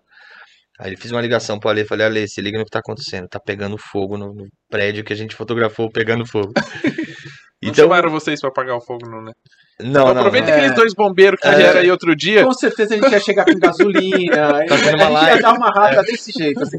Pô, joguei um negócio lá, mas é inflamável, É. né mesmo? E, cara, essa imagem é uma imagem que, assim, direto eu encontro pessoas assim, mano, você não é o cara daquela imagem do bombeiro? Eu Sou, sou eu mesmo. direto acontece isso. No Grupo Luz, lá no curso do Grupo Luz agora, sabadão, rolou isso. Ah, e, e depois a gente fez a versão pra eles também. Sim. Também é- tinha essa questão de. Quando nós fizemos pro Conference, tinha toda essa crítica, mas também tinha uma homenagem ao Léo, a Cris e o Cauê, porque eles sempre defenderam esse movimento de imagens híbridas. E daí a gente falou, pô, vamos fazer isso com De eles? ter a, a fusão de imagens de estúdio, de Exatamente, com com planejamento. cenários e etc. E daí nós chamamos eles no palco e fotografamos, o Rodrigo fotografou eles e depois demos de presente a versão do Apagando Incêndio com a imagem deles. É, foi muito Foi legal. demais. E assim, algumas coisas que a gente teve que se preocupar. E aí entra um ponto que é muito importante, que é assim. O fotógrafo, geralmente, ele é um cara meio solitarião, assim. Fala, ah, vou entrar num projeto, beleza, tenho que ir lá fotografar, então tal dia eu vou lá fotografar. O que que eu e o Ale entendemos? Que quando a gente tá junto, o Ale traz algumas percepções do processo que são importantíssimas para ele, mas que não vai me custar absolutamente nada fazer da maneira como a gente está pensando. Então, por exemplo, essa imagem exatamente, porque a gente passou o dia fotografando lá, a gente não fotografou só esse espaço. Mas o Ale teve a percepção assim, cara, vamos fazer o seguinte, vamos fazer duas fotos. Uma foto, eu entro na foto, só para você ter referência de tamanho. Para você não, né? Para ele mesmo ter a referência de tamanho na hora que ele fosse fazer a fusão. Então a gente fez, coloquei a câmera no tripé. Então beleza, Ale, vem aqui na frente, fiz uma foto. Mais na frente, fiz outra foto. Mais na frente. Agora, se ele não tivesse me dado esse estalo, esse, né, esse insight ali na hora, muito provavelmente ele teria dificuldades de entender a referência de tamanho e de posição do personagem na cena. E quando você trabalha com outra pessoa, o máximo de informação que você puder passar É Exatamente. soma, No experiências diferentes, né? E, cara, às vezes o cara da pós, ele gostaria muito de estar junto. Né? Por mais que isso seja, pô, o cara vai ter que ir lá junto no estúdio, às vezes. Mas é, é- é uma relação que acaba sendo. É um benefício tão grande ter o cara da pós junto com você no processo de produção, cara, que. Não, imagina, pode acontecer de repente você tá fazendo uma foto, uma cena, o cara fala, se fosse um pouquinho mais escuro, eu consigo com essa funcionalidade do Photoshop resolver o problema. Como um Exato. recorte. É, em um, em É, um, em é um o- clique, né? É o que a gente faz, a gente fotografa com fundo cinza. Pô, porque daí é fácil para colocar densidade, tirar densidade, tirar, recortar e tudo mais. Ah, vai pôr luz de recorte, não vai. A gente decide isso muito em tempo real. Nas pimentas foi exatamente Foi. isso, que o pessoal da mentoria tá surtado, assim, se divertindo né, com a imagem das pimentas. A, a da Lara também rolou isso. Ah, incêndio, conexão. Então, todos eles têm uma história, têm um embasamento, têm uma busca, têm descobertas. É muito legal. É, Uma coisa que a gente descobriu que no fim a gente tem feito em todos os nossos projetos, É. tem dado super certo, é que assim, por exemplo, a gente levou isso para o Conference. Depois isso virou um curso e tudo mais. O pessoal que faz o curso tem acesso a exatamente as mesmas imagens. Então a gente leva para os caras o nosso banco de Tudo. imagens, porque a gente não tem só essa versão da minha pose, da, da pose do Ale. Se o cara quiser, ele pode pegar outra versão. Se ele quiser, ele pode produzir ele mesmo na cena. Se ele quiser, ele pode só trocar o rosto. Se ele, ele pode fazer o que ele quiser. E é isso que é uma coisa que está acontecendo na mentoria, uhum. que a gente apresentou lá dentro da mentoria. Para quem não sabe, a mentoria é um, é um projeto do Ale, que é um projeto de mentoria mesmo. Assim. Você vai passar de 15 em 15 dias, você tem reunião com o Ale, aí a galera surta lá, traz várias ideias, e você Como é tem... que chama o grupo? Os gaussianos? É, turma Gauss. Turma Ai, Gauss. Que É. delícia. Ai, cara, que orgulho. É uma realização. E aí a galera que, que, que compra o curso e tal, que tem acesso ao curso, eles acabam tendo todo o nosso banco de imagens, cara. E aí se o cara, não, eu vou produzir tudo novo. Ah, eu já sei mais ou menos a posição, já sei como fazer. Ele já entendeu que a gente usou as referências lá da posição do Ale, que ele pode fazer exatamente igual. Então ele pode fazer a mesma imagem que a nossa, ele pode usar a nossa referência como referência para fazer uma imagem nova. E isso é muito legal. E a galera traz umas ideias, né? Tipo, teve uma Nossa. galera que colocou lá a, das pimentas colocou a Sara no calçadão de, de Ipanema. Tipo, uma coisa que a gente nunca, tinha, pensado. E o cara, as- os livros que leu, os filmes que assistiu, né? o cara trouxe outra referência pro projeto. E assim, o legal do curso é isso, que o cara tem total liberdade, né, cara? Ele faz o que ele quiser, assim. E com todo o suporte do Ale, com todo o suporte da, da equipe que tá junto ali. Então, tipo, isso é muito legal. A galera dá umas surtadas, assim. Não, é maravilhoso. E o projeto das pimentas foi meio nessa também. Porque o projeto das pimentas, a gente gostava da pimenta. Um dia, almoçando, fomos almoçar, pô, essa pimenta, ô, essa pimenta é muito boa, não sei o quê. E aí, ô, vamos fazer um projeto? Vamos, o que a gente pode fazer? Ah, pode fazer isso, pode fazer aquilo. ah. Beleza, a gente- aí a pimenta, ela tem é, várias... é, Opções diferentes, né? É. Então você tem uma mais quente, outra mais fria. e ela tem temas, ela é, É. temática, assim. Então, Isso. tem o molho vermelho, que é caipira. Tem o... Samba do crioulo doido. É, tem o Mark Ramone, que é roqueirão. Ah, se fosse a versão fotográfica, a pimenta mais quente ia ser Kelvin 10 mil, né? Isso. É, exatamente. Se fosse mais fria, 2,300. Exato. E aí a gente foi surtando nos personagens, no estereótipo do personagem relacionado à pimenta, né? Então a pimenta caipira a gente colocou uma cowgirl, assim, né? Então de chapéu e tal. E, É, essa também foi apresentada no, Também foi apresentado do- o conference, isso. e o custo disso foram as pimentas que depois a gente consumiu. Consumiu. Então beleza, então tá tudo Uso certo. pessoal. É. Não teve nem reembolso. Não, imagina. Teve briga só, qual que eu vou levar? É, Não, essa aqui exatamente. é minha, não, essa é sua. Quem fez mais, né? Não, eu, É. eu fiz isso no, no projeto tal. Exatamente. Então são coisas que, cara, se a gente for pegar isso assim e começar a colocar na ponta do lápis. Não, e isso é o legal, assim, até como referência, porque eu, pelo menos da- das vezes que eu participei do conference, eu ouço muitas pessoas falarem: parem de ficar esperando o cliente perfeito ou de- do melhor cliente. Façam. Peguem alguma coisa que vocês gostem, Prospecta. fa- façam uma, né? ma- várias marcas hoje em dia, se você faz um, você tá lá brincando, você fez uma arte, você publica no seu Instagram, marca, põe a marca, ah, muitos projetos surgem depois disso, né? Porque a marca vê, gosta e fala, Sim, cara, vamos, é, vamos fazer sim. um projeto juntos? Vamos é licenciar louco, essa né? imagem? Não precisa nem ser bom, né? Você lembra daquele caneta azul? Sim. Pelo amor de Deus? Nossa, insuportável. Né? Então, assim, é, eu primo pela qualidade, assim. Mas o que eu quero dizer é o seguinte, galera, a oportunidade tá aí. Às vezes, por que, que eu falo que não precisa nem ser bom? Quantas pessoas eu conheço que falaram assim, nossa, eu podia estar no Fine Art Gallery. Pô, por que, que eu não mandei a imagem? Daí você fala, ah, eu achei que minha imagem não era boa o suficiente, que não tinha É. qualidade. Aí você vê a imagem do suficiente." cara animado. Tá, produz e publica. Pro- produz e publica. Produz e publica. Porque assim, se você só produzir, por melhor que seja, ela tá com você. E, e assim, ó, às vezes a gente fala disso, né? Se a gente for pensar, ah, eu vou- eu- o dia que eu tiver um projeto da Papo Cola, já pra gente não falar nome de ninguém que não esteja patrocinando aqui, eu vou fazer, o dia que eu tiver... a Não, condição- fala, fala, porque daí a gente marca, vai que eles Boa. patrocinam. Então, o dia que eu tiver a possibilidade de fazer um trabalho pra Coca-Cola, eu vou ser feliz. Aí, beleza, o cara fica esperando isso a vida inteira. Aí chega um dia que ele é convidado pra fazer um projeto da Coca-Cola. Cara, aí é tanta limitação, é tanto pode não pode, é tanto isso não, isso não. Compliance. É, e, ah, não, mas tem que ser tal, tal ator, tem que ser tal atriz.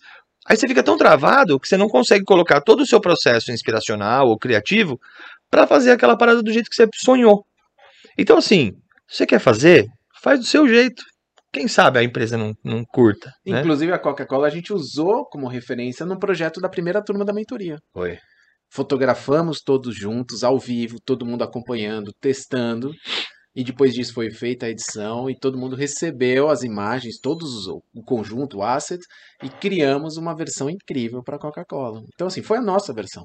Então, ou seja, isso ilustrou o portfólio de todo mundo, isso gerou novas técnicas, novos processos, novos desafios, mas também novas conquistas. Você sabe Foi- foi que muito legal. Eu conheci um cara há pouco tempo atrás, o Júnior Struck. Quem não conhece, depois segue o cara lá. Além de um cara, um stand-upper incrível, assim. O cara é engraçadíssimo, assim. Ele encanou de fazer comida de é, fotografia de alimento. Encanou de que precisava fazer fotografia de alimento e tal. Cara, ele ligou pro, pro, pro que é o restaurante do Jacan. Ele falou assim, viu, posso ir aí fotografar de graça? Aí o cara, ah, vem aí.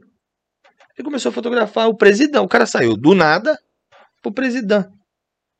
E aí começou a fotografar pro Jacan. E hoje ele é o fotógrafo oficial do presidão. Tipo, fez uma ligação, cara. Numa Então- dessa, a gente pensa, não, mas o Jacan nunca vai me deixar fotografar lá. O cara tá precisando, você não sabe. Então, tipo, liga pro cara e fala, ó, o cara já começou com um portfólio, velho, incrível. Um dos, ma- dos restaurantes mais chiques aí de São Paulo e tal. Só uma ligação que ele Mas fez. também tem que, tem que ter um pouquinho de noção, assim, já tem que dominar o que Ah, vai sim, oferecer, é. porque Sim, senão sim. também aí você vai queimar a sua melhor chance logo de, de Por isso a questão do teste, assim, de, por exemplo, que nem quando eu e o Rodrigo fazemos as coisas, a gente testa muito, a gente tá atento ao que tá acontecendo. Então existe um planejamento. Não é só, ah, vou fotografar desse jeito. Que por mais que assim, o Rodrigo colocou, ah, a gente fez a galinha morta. Legal. A gente entendeu o que era, pegamos uma oportunidade, mas e aí, como é que vai ser a foto? Tanto é que uma coisa que aconteceu e a gente conta isso no curso é, putz, eu não sei se a luz do flash vai competir com o fogo ou não. O que, que a gente vai fazer? Vamos fazer duas fotos? O Rodrigo falou, beleza, então vou bater bem rápido, porque a primeira o flash bate, a segunda ele tá carregando. Eu tenho as duas fotos, porque o fogo vai pegando, você não tem como parar. E a gente escolhe qual é o melhor momento do fogo que a gente quer. A mesma coisa aconteceu com o sinalizador. Também a mesma coisa. Ah, vai bater com flash sem. Por quê? Porque daí a coisa tá acontecendo a milhão. E daí a gente escolhe qual é a melhor das opções. A gente Então, ou seja, acabou usando as duas. As né? duas, isso que eu ia falar. No exatamente. final das contas dá pra ter usar as você duas. tem opção. Então, isso vem do quê? Putz, a gente está planejando, está tentando olhar num passo à frente. Né? E muitas vezes as pessoas só. Ah, a hora que chegar, eu vou fazer. É. E problemas aconteceram no projeto. Sim. Vou dar, vou dar uma, uma assim. Acontecer não, problemas acontecem É, os é, projetos, é normal. E por exemplo, assim, quando a gente foi fotografar o fogo, é, eu não me atentei e deixei o white balance no automático. Fiz a primeira foto, o fogo tava bem pequenininho, eu olhei e falei, meu, beleza. E aí o fogo foi aumentando, o fogo foi aumentando, foi tomando conta da cena. E aí o que, que o white balance automático fez? Compensou. Foi compensando, foi compensando. A hora que eu olhei a última foto, ela tava azul, cara. Porque o fogo vai ficando amarelo e vermelho, ele vai compensando, vai jogando azul, jogando azul. Tipo, o fogo ficou cinza. Lógico, a gente estava trabalhando em RAW, a gente estava trabalhando uma- de uma forma segura, foi tranquilo Mas da é um gente passo a mais no projeto. É, mas vendo? Se você pensar no fluxo. Só que isso é legal da gente mostrar para o aluno também, ó. Eu dei uma vacilada aqui, porém aconteceu dessa forma, a gente resolveu dessa forma. Se eu tivesse me atentado disso antes, se tivesse colocado um white balance fixo, eu não, não tinha tido esse problema, né?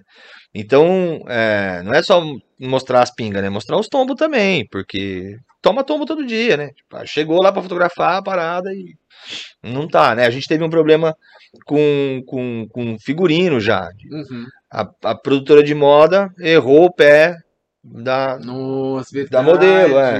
Verdade, E aí chegou e do não. México. É, e o sapato era maior que o pé. E aí o que a gente faz? Putz, preenche no Photoshop. Não, vou fazer duas fotos. Faz uma com o pé pra frente, uma com o pé pra trás, depois eu junto. Então, esse tipo de coisa que a gente acaba tendo, tendo que se virar, né, cara? E assim, em projetos reais, acontece isso Bora tempo pra todo, frente, é. né? Faz Ah, e aí eu faço uma pergunta para os dois, né? Para quem é fotógrafo e para quem é photoshopper. Tem o youtuber e o photoshopper. É, No caso da- dessa questão de planejamento, né? A gente fala, muita gente fala, ah, Photoshop não é fotografia, ou tem que sair pronto da, da, da câmera, que não pode passar no Uhum. Photoshop, ou quando passa no Photoshop já não quer chamar o cara mais de fotógrafo. Quer... Enfim, no final de contas, o importante é, é o equilíbrio, ou não? De, de você saber o que é, até onde é possível de fazer na fotografia e o que é possível fazer depois no, no Photoshop. Ou não? Pra vocês é tudo um, cara, uma ferramenta. não dá pra generalizar, porque assim, ó, uma Cara, coisa é fotografia como captura de um momento e outra é fotografia publicitária. Entendeu? A fotografia publicitária sem Photoshop, sem tratamento, sem pós-produção. Eu tô num projeto agora, junto com o Jean Campos, que é, cara, o cara é incrível, assim. E a gente tá fazendo um projeto de um caminhão, e aí o caminhão. Ah, ah, mas aqui ah, o caminhão é em 3D, a cena vai ser fotografia. Como é que não faz Photoshop? Não tem jeito. A gente tá falando de, de imagem publicitária. É, Ah, eu vou, eu vou fotografar McDonald's. Aí eu vou lá no balcão, peço um cheeseburger, põe em cima do balcão, faço uma foto. Não, não posso mexer no Photoshop. Ah, mas é que o ketchup aqui.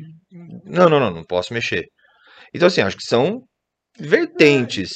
Acho que pode ser legal essa coisa do, ah, não, não pode ter Photoshop porque esse é o momento, foi dessa forma. Ah, acho que em algumas situações até. Acho que Digamos mais legal. uma coisa, fotojornalista, É, agora, documentário. Fotografia só é fotografia se for sem Photoshop. Ah, será? Ah, não existe isso. Ah, o software que mais, mais famoso do mundo, cara. Não, não, e assim, não é defendendo o meu ponto, não, assim, mas de verdade, é, vamos pensar da seguinte Nordeste. forma. Mesmo na fotojornalismo, você não tem a foto pousada? Não está sendo montada aquela situação, todo mundo olhando, bonitinho, Sim. certinho. E daí você tem aquela outra foto, que é aquele encontro, aquele momento especial, poxa, o pai dando abraço de uma filha durante o processo de casamento e tudo mais. E daí você vai falar assim, peraí, então uma que todo mundo estava organizado não é foto, a outra é. E daí a gente fala assim, Valeu, tá, mas fotografia é o que vem da máquina, digital ou analógica? É, também tem isso, né? Porque o digital já tem, já É, tem. Meu, é um, a captura da fotografia no processo de filme é um processo. Porque, peraí, vamos pensar uma coisa, ó. Se você fizer uma imagem em RAW, já não pode ser imagem em fotografia, então. Porque a imagem em RAW, ela tem que passar por um processamento. E, Você não consegue pegar o RAW e mandar pro Instagram. então, Exatamente. Então você Até mesmo o analógico, se a gente for pegar, porque ele passa Ah. pelo do negativo, tem que passar pelo papel, ali tem uma, uma É. E o- certa manipulação. Sim, o laboratorista era, era conhecido. Ah, eu quero aquele laboratorista porque ele dá mais contraste, Isso. porque ele tem um quando, processo quando diferente. o Rafa tava falando, inclusive quando você tava falando, me veio à cabeça a questão do sistema de zonas. Que colocava lá, aqui eu quero menos um ponto, mais dois pontos, três pontos, não sei o que tal, Nuanceadas. Daí você fala assim, não é o maior ícone da fotografia? É o Photoshop, né? É o Então, Photoshop analógico. É, então daí você fala, então não é fotografia isso? Então, a fotografia é o que no final? Ah, é o momento, é a captura, é a emoção, é aquilo que transmite. E daí, se foi capturada pela máquina A, B ou C, pela lente A, B ou C. Exato. Ah, E se você fizer o processamento da imagem na câmera em JPEG, se você fizer o processamento da imagem em JPEG, você processou. A imagem, a câmera está colocando contraste, brilho, saturação. Então, é, é uma discussão que Cara. talvez a gente não tenha fim, assim. Ah, Até porque, quantas vezes a gente falou aqui da câmera que o Rodrigo estava fotografando? da exatamente. lente que ele usou, da ISO. Quantas vezes você foi no museu e você viu lá, ah, ele pintou com a tinta YXZ. Não, você escuta falando assim, olha, ele estava retratando tal momento da história, onde esse momento tinha essa característica. É, o máximo que você ouve é o estilo daquela É, época. o Isso estilo, aqui era o isso impressionista, isso aqui, era o impressionista. cubista, ah, isso isso aqui aqui foi era... feito com tinta a óleo e não Sim. sei o que. Tá, legal, ótimo.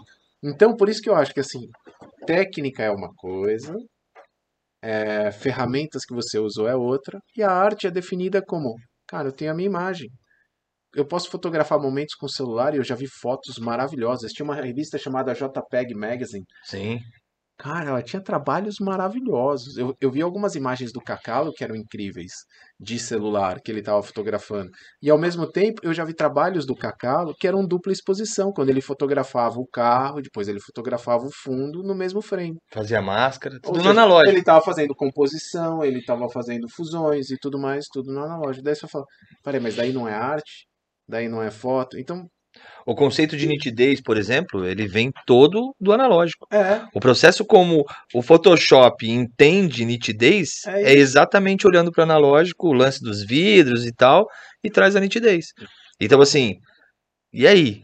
Né? O laboratório não é. Então a gente tem que parar e pensar, bom, então a fotografia só é fotografia antes de ser feita. Então a fotografia só é fotografia na sua cabeça. Porque depois disso ela passou por um processamento. De alguma é forma. uma discussão grande. É. assim, é. Mas para mim o que importa é o que você quer transmitir, qual é a imagem final. E daí, como ela É a foi mensagem, feita, no final é, das contas. Como ela foi feita, cara, é uma ferramenta. Ah, eu decidi fazer isso com o celular hoje, porque talvez era o que eu tinha na mão, ou é porque eu domino o celular. Ah, eu decidi isso pela câmera Sim. tal. Ah, e que, que nem nos nossos projetos. O Rodrigo deixou claro. Pô, a gente descobriu que a gente gosta de uma perspectiva. E isso virou uma assinatura nossa. Todo pode ver, a conexão e o incêndio, os dois têm uma perspectiva muito próxima. Sim. E daí a gente falou, nossa, olha que doido, cara. E é uma coisa que a gente viu Eu acho que até o da depois. pimenta, Tem a se, pimenta for, também, se for né? prestar É, atenção, tem o Também mesmo... tem mais ou menos a mesma coisa. E daí, assim, é uma coisa que não estava no projeto e foi algo que foi identificado. Calê, você, foi o Rodrigo que falou. Você já reparou que sempre que a gente faz, a gente pega isso? E daí é uma coisa que até já veio coisas assim pra gente de insights. Vamos quebrar essa regra? Porque é onde você cria o desafio. Sim. Né? E fala, pô, vamos fazer o diferente agora. Vamos. Outra pegada. E, Cara, vamos fazer de cima, sei lá. É, é uma opção também. Então, é, tem Eu acho que, coisa. sendo, sendo um pouquinho polêmico, assim, eu acho que tem, uma, tem uma galera, cara. Não, que, olha diretamente para as pessoas que estão assistindo É. e estão ouvindo e fala assim, sendo polêmico. É, fazer o corte, né? Eu acho que tem uma galera que, que tá muito preocupada com as coisas novas que vêm por aí. Então, assim, a fotografia analógica é a fotografia real. O resto não é fotografia real. Ah, não, agora ah, o Photoshop só é Photoshop se você não usar filtros inteligentes. Ah, não, mas. Cara, a gente tem Mid Journey hoje. Né? Pra quem não tá ligado o que é isso, é uma inteligência artificial que você bota um palavras-chave é, e o cara cria uma imagem pra você do zero. Cara, eu tenho usado Mid Journey para processo criativo.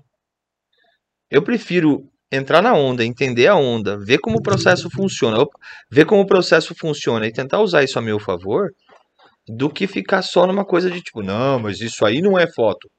Quem disse que não, cara? Esse saudosismo, né, que existe É. na fotografia. Então, assim, Até- é o medo do novo, sabe? É o medo do desafio. é Até, do- exata- até onde a crítica é uma insegurança.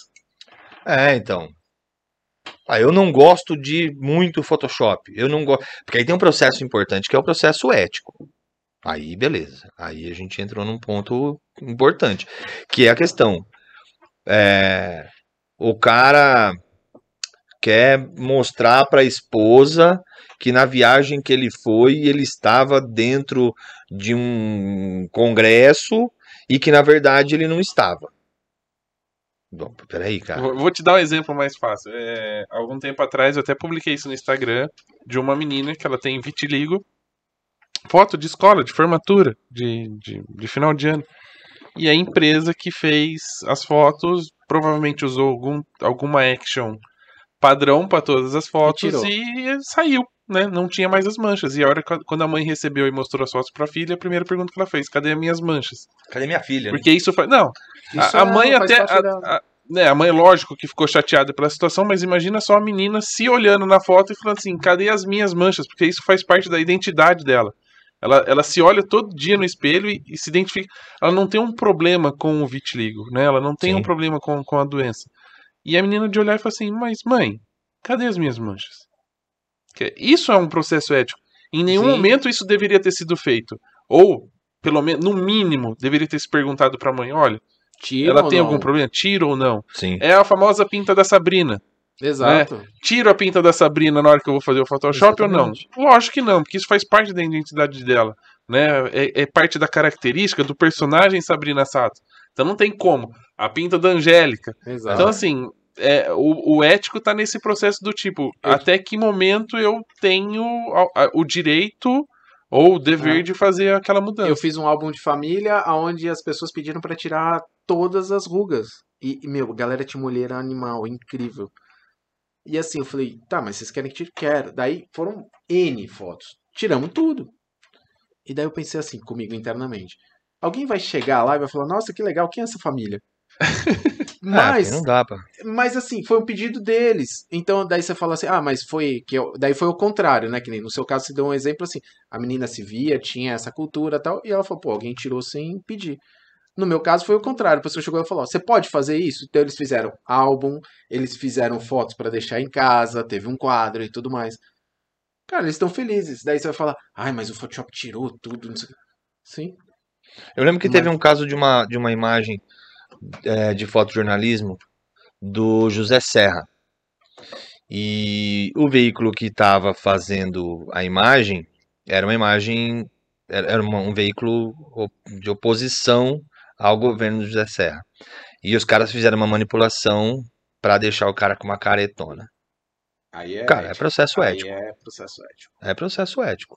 Então, assim, pô, você tá, né? Você pegar o cara fazendo uma careta é uma coisa. Mas Agora, você- sabe, você manipular para que o cara fique um mais. outro contexto, sim. É, aí pô, que é, é por isso que o contexto é importante. Eu vi a mesma foto sendo publicada num jornal. Quando teve uma vez um descarrilhamento de um trem na Espanha, que várias pessoas morreram. gigante, é. E tinha uma foto muito forte, onde tinham realmente pedaços espalhados e tudo mais. Os dois jornais de maior in- influência no Rio de Janeiro publicaram a mesma foto. Por ironia do destino, porque quantas vezes você vai escolher literalmente a mesma foto num banco, né? É, só que um deles tirou alguma coisa, o outro deixou. Cara, foi terrível isso. Manchou o jornal violentamente, porque fala, viu?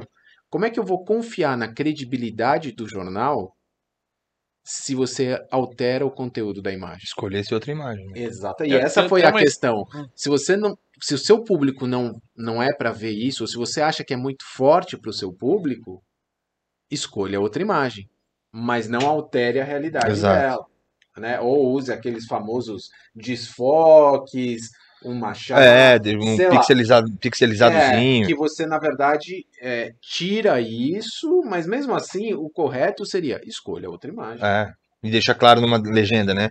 Imagens modificadas por É. conteúdo forte, sei lá qual que é a nomenclatura que os caras Eu- vão usar. eu- tem uma imagem que eu não sei qual que foi o contexto, o que, que aconteceu, que, mas, mas isso me marcou muito. É, e que não era nem manipulação no sentido de alterar a imagem, era o, o recorte da foto. Era uma foto de guerra em que um jornal publicou como se os americanos tivessem matado Sim. alguém do Afeganistão, foi algum- alguma coisa do tipo. E aí tinha um recorte de uma foto, assim, um pedacinho, então tinha um soldado com uma arma na mão e dois soldados carregando o cara. Então quando você via aquilo, você falava, meu, o cara fuzilou a pessoa. E aí, quando você pega a imagem inteira, porque aí essa imagem foi publicada depois, a imagem inteira, na verdade, os soldados americanos estavam carregando uma pessoa que foi atingida por uma bomba. E os dois soldados que estavam atrás não atiraram em ninguém, eles estavam protegendo os caras que estavam carregando. Tá vendo? Né? Então, assim, muda completamente o contexto num crop da imagem. É. O cara pegou o crop, mudou a, a proporção e recortou só um pedaço da Sim. imagem. Então, tudo isso, eh, de uma certa forma, é uma manipulação e ne- não necessariamente passando pelo, pelo Photoshop. E daí a gente traz essa versão para o mundo polarizado que a gente vive hoje, que alguém olha para uma foto e pode, sei lá, tentar interpretar do jeito que quiser, distorcer a realidade É. e a superficialidade, né? O negócio é tão superficial que cada um É porque fica uma coisa assim, Ah. o Ale tá de azul, o Ale é machista. Cara, mas, pô, mas não é por aí, sabe? Não, não- a coisa não acontece dessa forma. Você pegar uma imagem é, com um contexto distorcido, é, eu, eu acho que esse é o ponto, né? É. É, a, a imagem ela deixa a, a, a imagem deixa de ser fotografia realmente quando ela deixa de ser pensada talvez mas cara uma imagem aleatória também não pode ser uma fotografia então sabe fica essa coisa dessa discussão vende mais porque é fresquinho fresquinho porque vende mais cara vamos produzir Resumindo, entendeu vamos Eu trabalhar adoro produzir imagens. É, Pô, É, ponto. tô E, apaixonado. assim, e- se é fotografia ou não, deixa as pessoas que Ah, suas exato. próprias Eu acho que, graças a Deus, nós temos a coisa mais mágica do mundo: o poder de escolha. Eu posso olhar para alguma coisa, nossa, adorei isso. Ah, isso aqui não me chamou a atenção. Mas necessariamente eu não preciso criticar. Falo, cara, é muito louco. Eu adoro comer milho verde. Eu odeio sorvete de milho verde. E daí você fala assim, cara, é do mesmo negócio. Sim, mas daí eu tenho a opção de escolha. O que, que eu faço? Vou pra praia e pra mim a tradição da praia é comer o milho verde. Tá, Salgado. tudo bem. E tô feliz. é salgado e doce é outra coisa né E tô feliz assim, também não entendeu? gosto. E tá tudo bem. eu não gosto de curau também porque né, É, Não, então, parada temos doce, o poder de salgado. escolha. As pessoas só esquecem essa esse detalhezinho. Cara, você pode escolher. Porque assim, eu posso não gostar da foto do Petroco. Primeira coisa. Segunda coisa, isso não tem nada a ver se eu gosto do Petroco ou não. E terceiro, ok, cara. Tá É, o ligado? famoso assim, eu não É. gosto do- da sua opinião, mas não é por isso que eu vou deixar de ser seu amigo. Beleza. É, exatamente. Né? Porque fica essa coisa, não, o cara é, é de um lado, é da direita, eu não troco É ideia. cara corintiano, é Então, mas. É. é acontece, né? É o exemplo real aqui, né? O- infelizmente o Rodrigo torce pro Corinthians. Exatamente. Infelizmente eu pro Palmeiras. Tá numa boa Por fase. isso estamos aqui. E estamos É, aqui. Tá Mas numa boa assim, fase. É, mas assim, isso independe da gente estar junto, tomar café, se divertir, fazer projetos? Não. É, imagina, E depois desse até- bate-papo eu vou cortar sempre a parte que o Rodrigo fala. pra e tá tudo bem, cara, então. Aí não fica uma coisa assim, tipo, ah, querer convencer o Ale que ele tem que ser É. Não. corintiano, entendeu? Cara, E tá tudo. Mas assim, a- eu acho que assim, por isso que a magia tá em a gente poder curtir, aproveitar a viagem, fazer o que gosta, agregar valor, procurar se desafiar, sim, que é o que a gente faz o tempo todo. E que venham os próximos projetos, né? deixar, deixar, é muito legal isso, que nos nossos projetos, a gente se ouve muito, sabe, assim, aí eu falo, Ale, vamos fazer tal coisa? Ele fala, me explica. Aí eu explico, explico, explico, explico, explico, aí ele fala, pô, legal. Aí o que eu pensei? Pensei nisso, nisso, nisso, nisso. Então a gente deixa com que as ideias se, né, venham trazendo novas possibilidades, porque fica nessa coisa, não, eu vou chamar o Ale, mas eu quero que o Ale faça do meu jeito. Então não chama o Ale, cara, contrato o Ale, né? Tipo, Ale, eu quero que você faça isso, isso, isso. Beleza. Não, que Mas acho que essa- isso, né? É, uma Essa coisa boa. da gente fazer projetos em conjunto tem essa coisa de E, deixar e com de aprender mundo- a delegar também, né? Porque a gente às vezes fica muito. Sim. ce- centraliza Oh, muito. é É, difícil, muito difícil pra gente desapegar do, é nosso, do difícil. nosso filho, né? Do nosso, do nosso projeto. Então, você dividir isso é, é também aprender a, a- a ouvir outras ideias, a, a confiar nas outras pessoas, na capacidade das outras pessoas e de poder fazer essa, essa troca. Eu ia até aproveitar, aproveitando o gancho, né? Temos um fotógrafo e uma pessoa habilidosíssima com, com Photoshop. Obrigado. O quanto é importante para você entender o processo do Rodrigo, entender o processo da fotografia e o quanto é importante para você entender o processo de pós-produção. Tudo. É, O meu trabalho existe a partir da fotografia. É matéria-prima, né? E daí você fala assim, mas e se eu começar sem uma fotografia? A mesma coisa. Por quê? Porque a luz vem de onde? De- desse contexto. Saber de onde vem a luz, para onde vai a sombra, qual é o efeito que ela faz. Então, quanto mais eu compreender desse processo, melhor. Por exemplo, eu já tenho algumas coisas claras que assim, o Rodrigo tem uma percepção que é o olhar. Eu posso entender de fotografia como Rodrigo, por exemplo, ah, Ale, ó, se a luz vem aqui, ela bate, essa luz é mais suave, essa luz é mais difusa, a sombra faz isso. Posso. A gente pode ter um- a mesma compreensão. Só que daí a percepção que ele tem quando está registrando, caraca, como é que ele viu isso eu não vi? Agora, o quanto isso me ajuda dentro do processo de pós-produção? Que daí no Photoshop eu tô lá analisando a foto, opa, peraí, se a luz está vindo aqui, como é que vai funcionar a sombra de contato? Como é que vai funcionar a sombra difusa? Como é que vai ter o retorno da luz quando a gente faz um bounce? Então, tudo isso é extremamente importante. É uma discussão que, por exemplo, a gente teve. Eu falo discussão, né, no bom sentido, mas na mentoria o tempo todo vem tendo esse tipo de reflexão. O George vem ajudando isso de forma incrível, trazendo essa percepção artística. Então, a gente está vivenciando e somando experiências. Então, eu acho que assim. A minha imagem melhora a partir do momento que eu tenho um acervo, vamos colocar, cultural maior.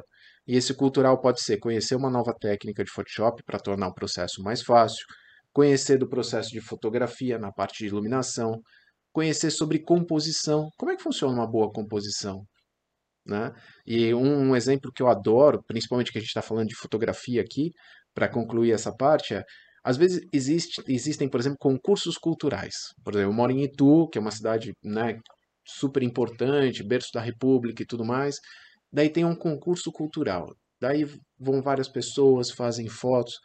E de repente você olha para uma foto e fala, cara, como é que o cara viu isso? Eu passo aqui todo, todo dia, é o caminho dia. da é minha famoso, casa. A igrejinha. Muita gente vai entrar na igrejinha, abandonada, é. a hora que viu uma foto sua, viu a montagem, falou, meu, mas como é Olha o que... que os caras fizeram. O cara nem imagina que é né? igrejinha, às vezes. E, e, então você fala, poxa, olha que legal. E daí, assim, isso é percepção.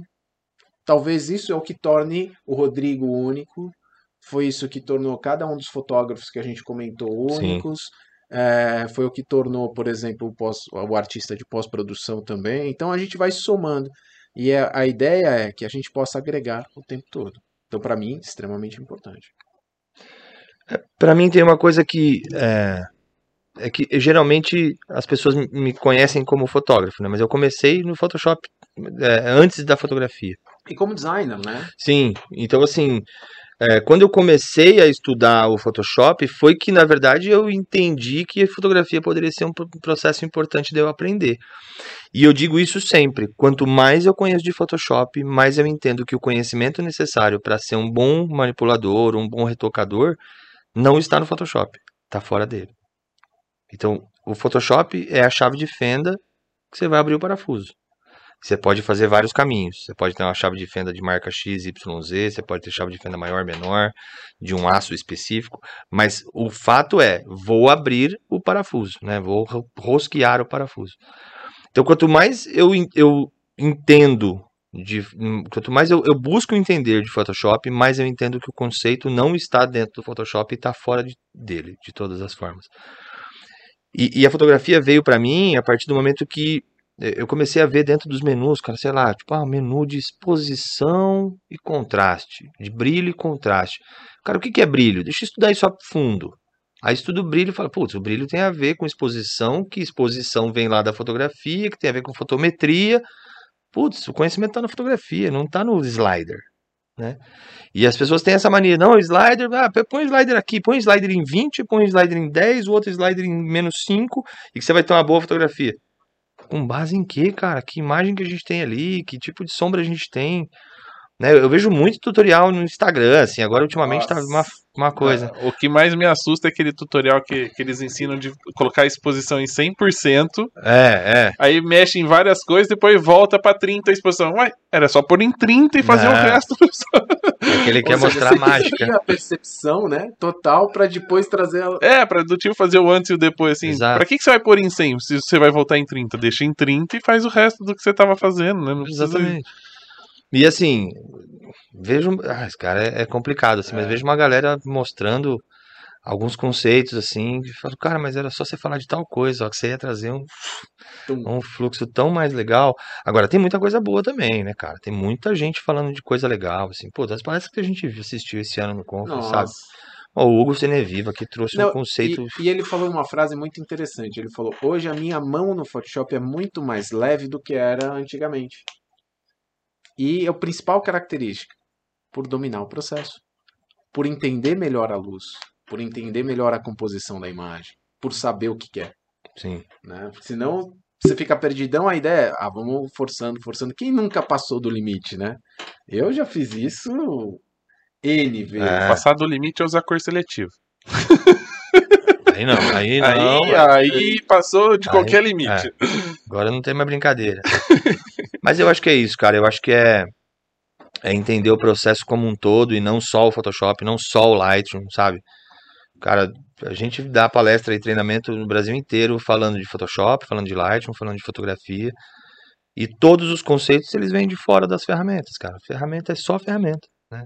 Só serve para você trazer aquilo que você está imaginando para aquela imagem que você produziu ou que alguém produziu. Eu acho que é isso. Então, essa discussão, primeiro, né, do que é fotografia ou não é, para mim já cai por terra. E essa coisa do quanto é importante é, a pós-produção dentro do meu processo é 100%.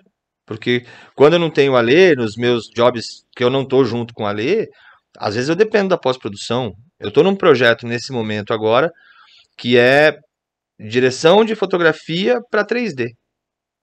Então, tipo, iluminar o elemento em 3D. Que basicamente você nem vai apertar o botão. Você É, só vai. Até porque eu nem tenho software. Tipo, eu tô em, em remoto com um cara que tá em Cuiabá e eu falo pro cara, não, põe mais pra direita, põe mais pra esquerda. Não, agora aumenta a dureza, agora especular. Agora isola aqui, agora põe ali. Eu nunca tinha feito isso. Né? E, e começa a me trazer outras percepções Uhum.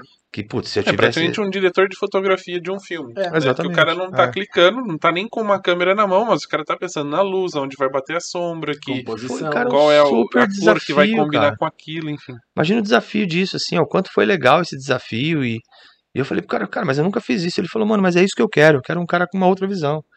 Eu quero trazer a sua identidade da imagem que eu vejo no seu Instagram, eu quero trazer isso pra publicidade. E lógico, eu faço muito trabalho pra publicidade, mas é, nunca fiz direção de fotografia em 3D, pensando que o 3D vai ter uma fusão depois com, com um ambiente que vai ter uma estrada, que essa estrada vai ter que... Mas a sua experiência com pós-produção acaba ajudando. Acaba porque você meio que ajudando, já entende é, o que, sim. que vai ser feito lá na frente. acaba ajudando muito. Facilita, economiza passos. Então, assim, é totalmente. Essa, essa interação, cara. Que eu e- digo, eu gosto de comparar as coisas com comida. Porque assim, é uma coisa você fazer um prato e já separar os ingredientes nas porções certas, como faz Ana Maria Braga e as um apresentadoras, que você faz em três minutos, você faz o prato, porque já tá tudo Sim. porcionado, você só vai virando e tá lá.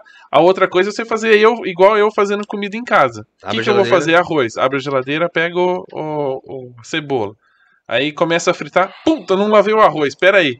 Aí tem Desliga. que correr, tem que lavar o arroz rapidinho e tacar na panela. Então, assim, é o processo que vai sair o arroz no final das contas? Vai. Sim.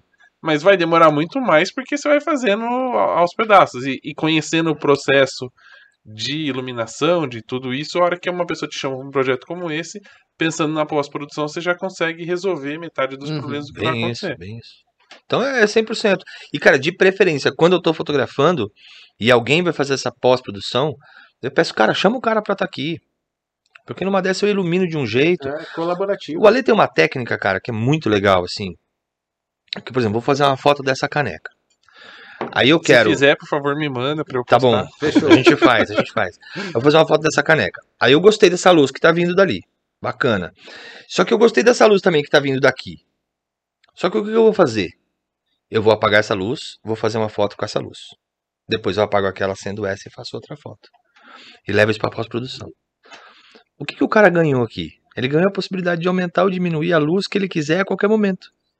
Ah, mas essa aqui eu quero amarela, aquela ali eu quero azul. Essa aqui eu quero mais forte, essa aqui eu quero mais fraca.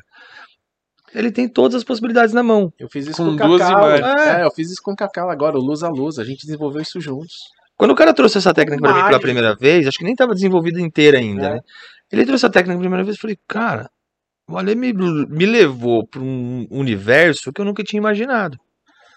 E aí o que, que eu tô fazendo? O que, que você imagina? Você fala, ah, beleza, o produto tá paradinho, dá pra fazer isso. O que, que eu tô fazendo? Na modelo. Mas a modelo se mexe. Mas, cara, eu tenho blend, eu tenho blend automático do Photoshop, eu tenho Liquify, porque eu não preciso pegar a modelo inteira. Se eu queria era só o especular, eu pego o especular de uma foto, ponho onde eu quero, eu pego a sombra de outra foto, ponho onde eu quero e uso uma base. Então dá pra fazer com o modelo? Tá rolando. Tem coisa saindo nesse sentido. Então, dá pra gente imaginar isso em N situações Exato. né? Tipo, aí eu vou fazer isso no 3D, eu falo, cara, renderiza pra mim com uma luz, renderiza pra mim com outra luz, e aí depois eu vou fazer isso na pós-produção e vou ver como é que fica. Que é exatamente o passo que a gente tá agora. Então, cara, dá pra você explorar muita coisa, sabe? Não, não existem, não existem técnicas fixas, não, tem que ser assim, tem que ser. Por que que tem que ser assim? Vamos surtar, vamos É, não existe o tá certo e o errado, né? Existe a maneira como você vai conseguir chegar no resultado. É, eu acho que o- tem muita gente que fala isso também, né? Não existe certo e errado na fotografia. Ou eu queria fazer um high key, fiz um low key, você errou. Não, aí ok, Né? tudo bem. Você errou Errou. a técnica, errou o processo. É. Mas eu tô falando assim, o certo e errado é, não existe o, o meu jeito Sim, do que eu sim. faço é certo, o seu é, É, errado, enfim. Existem exatamente. os dois processos existe o terceiro, que é a mistura dos dois. Exatamente. Então, assim, dá pra, dá pra surtar com muita coisa. Agora, o legal de desenvolvimento de técnicas, que isso é uma coisa que o Ale faz há muitos anos, né? Eu tô engatinhando nesse processo ainda. Mas essa coisa do desenvolvimento de técnicas é a brincadeira do erro e acerto. Uhum. Se erra muito para desenvolver uma técnica, entendeu? Você, você faz um monte de coisa ruim. De novo, né? Acho que Ansel Adams ou Cartier-Bresson, agora já tô na dúvida, mas foi um dos dois. Podemos pôr até o seu Sebastião Salgado. né? Põe junto, porque se foi ele, vai. Mas que, que as suas 10 mil primeiras fotos são lixo. Aí quando você ouve isso a primeira vez, você fala, nossa, então tudo que eu já fiz hoje é lixo? Cara, tenta entender o contexto. Bom, isso é um casamento. É, O primeiro casamento que você fez é um lixo, Pronto, o resto é. melhora um pouco. é. Tenta entender o contexto disso, que tá dizendo pra você, ó, você precisa de um processo evolutivo para chegar num ponto específico. Então é, é essa a ideia, não é a ideia de E que ah, Não queimar evolução. etapas, né? E cada um pode, um pode chegar com mil fotos, outro pode chegar com cinco mil, outro com 10 mil, outro com 20 É mil. onde o né? Rodrigo entra numa teoria maravilhosa, que é assim, tá, a pessoa foi lá e fez 3 mil fotos, entregou 50 incríveis, mas você teve que passar pelas 3 mil para descobrir as 50. Qual foi o nível de acerto que teve? Sim. E daí você começa a descobrir, porque querendo ou não, ninguém computa esse tempo depois de ficar vendo as fotos, não sei o quê. E daí até onde isso é loteria ou não? Porque, pô, de 3 mil fotos acertar 50, A, gente, eu faço isso é, falando de Lightroom. Então, pegando a fotografia de casamento, você contratou três frilas. Três frilas de isso fotografia. é maravilhoso. E aí, o que, que, você, o que, que você vai fazer nesses três frilas? Quando você for fazer a entrada do arquivo, você nomeia, com através de palavras-chave, cada um dos seus frilas. Nomeia, faz a entrada dos arquivos, aí tem todo um processo complexo. Seu ser- fluxo, é. Aí você faz todo o seu processo. Beleza, a hora que você for fazer a curadoria, cara, não olha. Vai fazendo a curadoria. Essa sim, essa não, essa sim, essa não, essa sim. Beleza. Terminou esse processo? Beleza, chegou no final. Tá, agora eu vou analisar. Quantas fotos o Petroco, que era meu Frila, entregou? Ah, o Petroco entregou 3 mil fotos. Dessas 3 mil fotos, quantas eu aprovei e quantas eu coloquei 5 estrelas? Ah, eu aprovei 50, mas eu coloquei 5 estrelas para 25. Eu paguei 500 reais pro, pro, pro Petroco. Ele me trouxe 25 grandes imagens. Aí eu fiz um outro, um outro trabalho. O outro Frila me entregou 5 mil imagens eu aprovei uma em 5 estrelas. Vamos ver o custo por clique. Sabe o custo por clique? Só que agora é o custo por clique da câmera. Qual foi o custo? Porque se eu paguei 500 reais para os dois, o outro me entregou 5 mil, mas dessas aí eu aproveitei uma. O Petroco me entregou 3 mil, mas eu aproveitei 15, 20. Por que, que eu vou chamar o outro cara de novo? Percebe? Então, olha como o sistema te dá condições de análise e de processo que começam a interferir, inclusive, na maneira como você faz a gestão do seu negócio. negócio. Exatamente. Era o que eu ia falar. A gente traz uma variável diferente. Que não É. é só a arte, mas é qual é o negócio envolvido dentro do projeto. Sim. Que é o desperdício, né? O famoso desperdício. Sim. O, seu lucro tá baseado no fazer o melhor com o menos possível. Se você tá pagando pro cara e o cara só tá te entregando uma foto, é desperdício de tempo, de dinheiro, de, de HD, de tempo pra olhar as fotos e. Pode e ser que tratar. seja interessante para você. Falar assim, ah, mas eu preciso entregar volume para noiva, porque volume para mim é válido. Ok, aí você tá, a maneira como você tá gerindo, gerindo o seu negócio. Seu negócio. Agora, é, eu não vejo vantagem nisso. Eu vejo vantagem em ter poucas imagens de muita qualidade do que ter muitas imagens com baixíssima qualidade. E acho que o grande lance, se eu pudesse, cara, qual que é a dica para um fotógrafo novo, o cara que está começando agora, nem sei se era a sua, sua próxima pergunta, mas se fosse, já estou dando aqui. Que é o lance assim, cara, quando você olha um slider no Photoshop ou no Lightroom ou um, um dial na câmera, tenta entender qual foi a engenharia ou qual foi a matemática que o cara que desenvolveu aquilo pensou. Porque é isso que vai fazer você entender o processo. Então, cara, por que, que o microfone eu falo e ele capta a informação? Ah, porque tem uma membrana, essa membrana vibra, transforma isso em processos elétricos e aí essa informação vai para o cabo e transforma isso em dados. Pô, entendi, beleza. Então quer dizer que se eu falar mais longe, eu vou ter um resultado. Se eu falar mais perto, eu vou ter outro resultado. Se eu usar o microfone assim, eu vou ter um resultado. O microfone assim. Essa é a ideia. Cara, pega isso nos sliders. Pô, e se eu combinar highlight com shadow. Se eu combinar.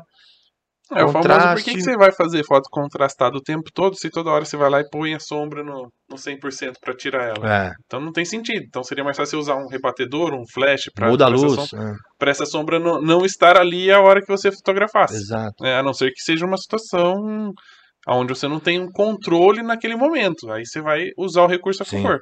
Mas se você tá vendo que isso é uma, é uma frequência Uma que toda constante. vez acontece isso, mas peraí, então vamos pensar no pré antes de fazer, né? De Sim. fazer o negócio acontecer. Então eu acho que é isso, cara. Acho que é, é- é tentar entender o que tá na a matemática por trás das coisas, assim, né?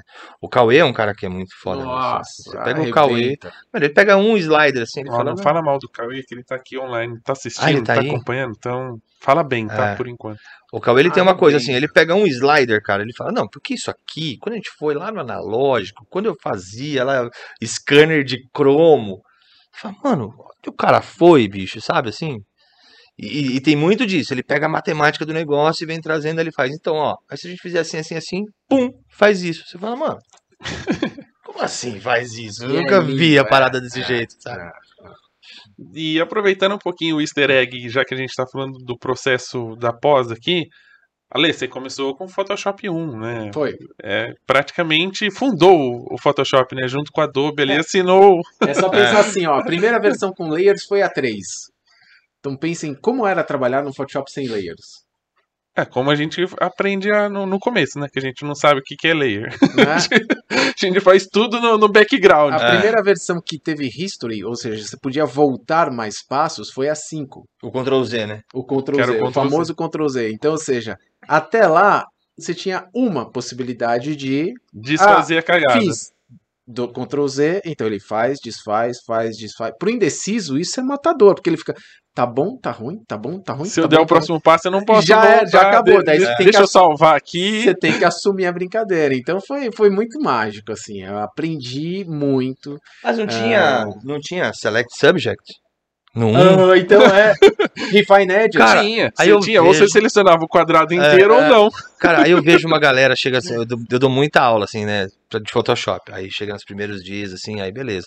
Aí você chega na aula de recorte de cabelo. Aí você fala, galera, select subject. Aí o aluno fala assim, ah, professor, aqui não deu certo, esse recurso não funciona. Eu falo, cara, você sabia como a gente fazia isso lá atrás? Isso é uma maravilha, isso é uma dádiva divina. Resolveu tanto o problema da minha Nossa. vida.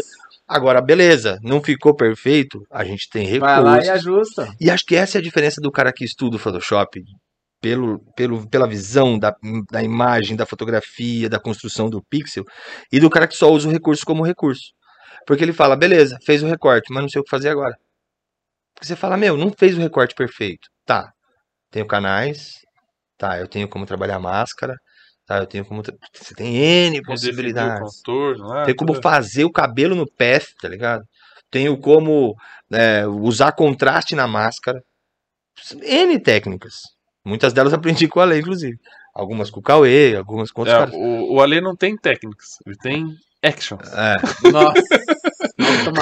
Bruxaria o cara tem. né? Começam as bruxarias do nada. Fala, não, porque se fizer aqui, aqui, aqui, aqui. O quê, mano? Tem disso, né?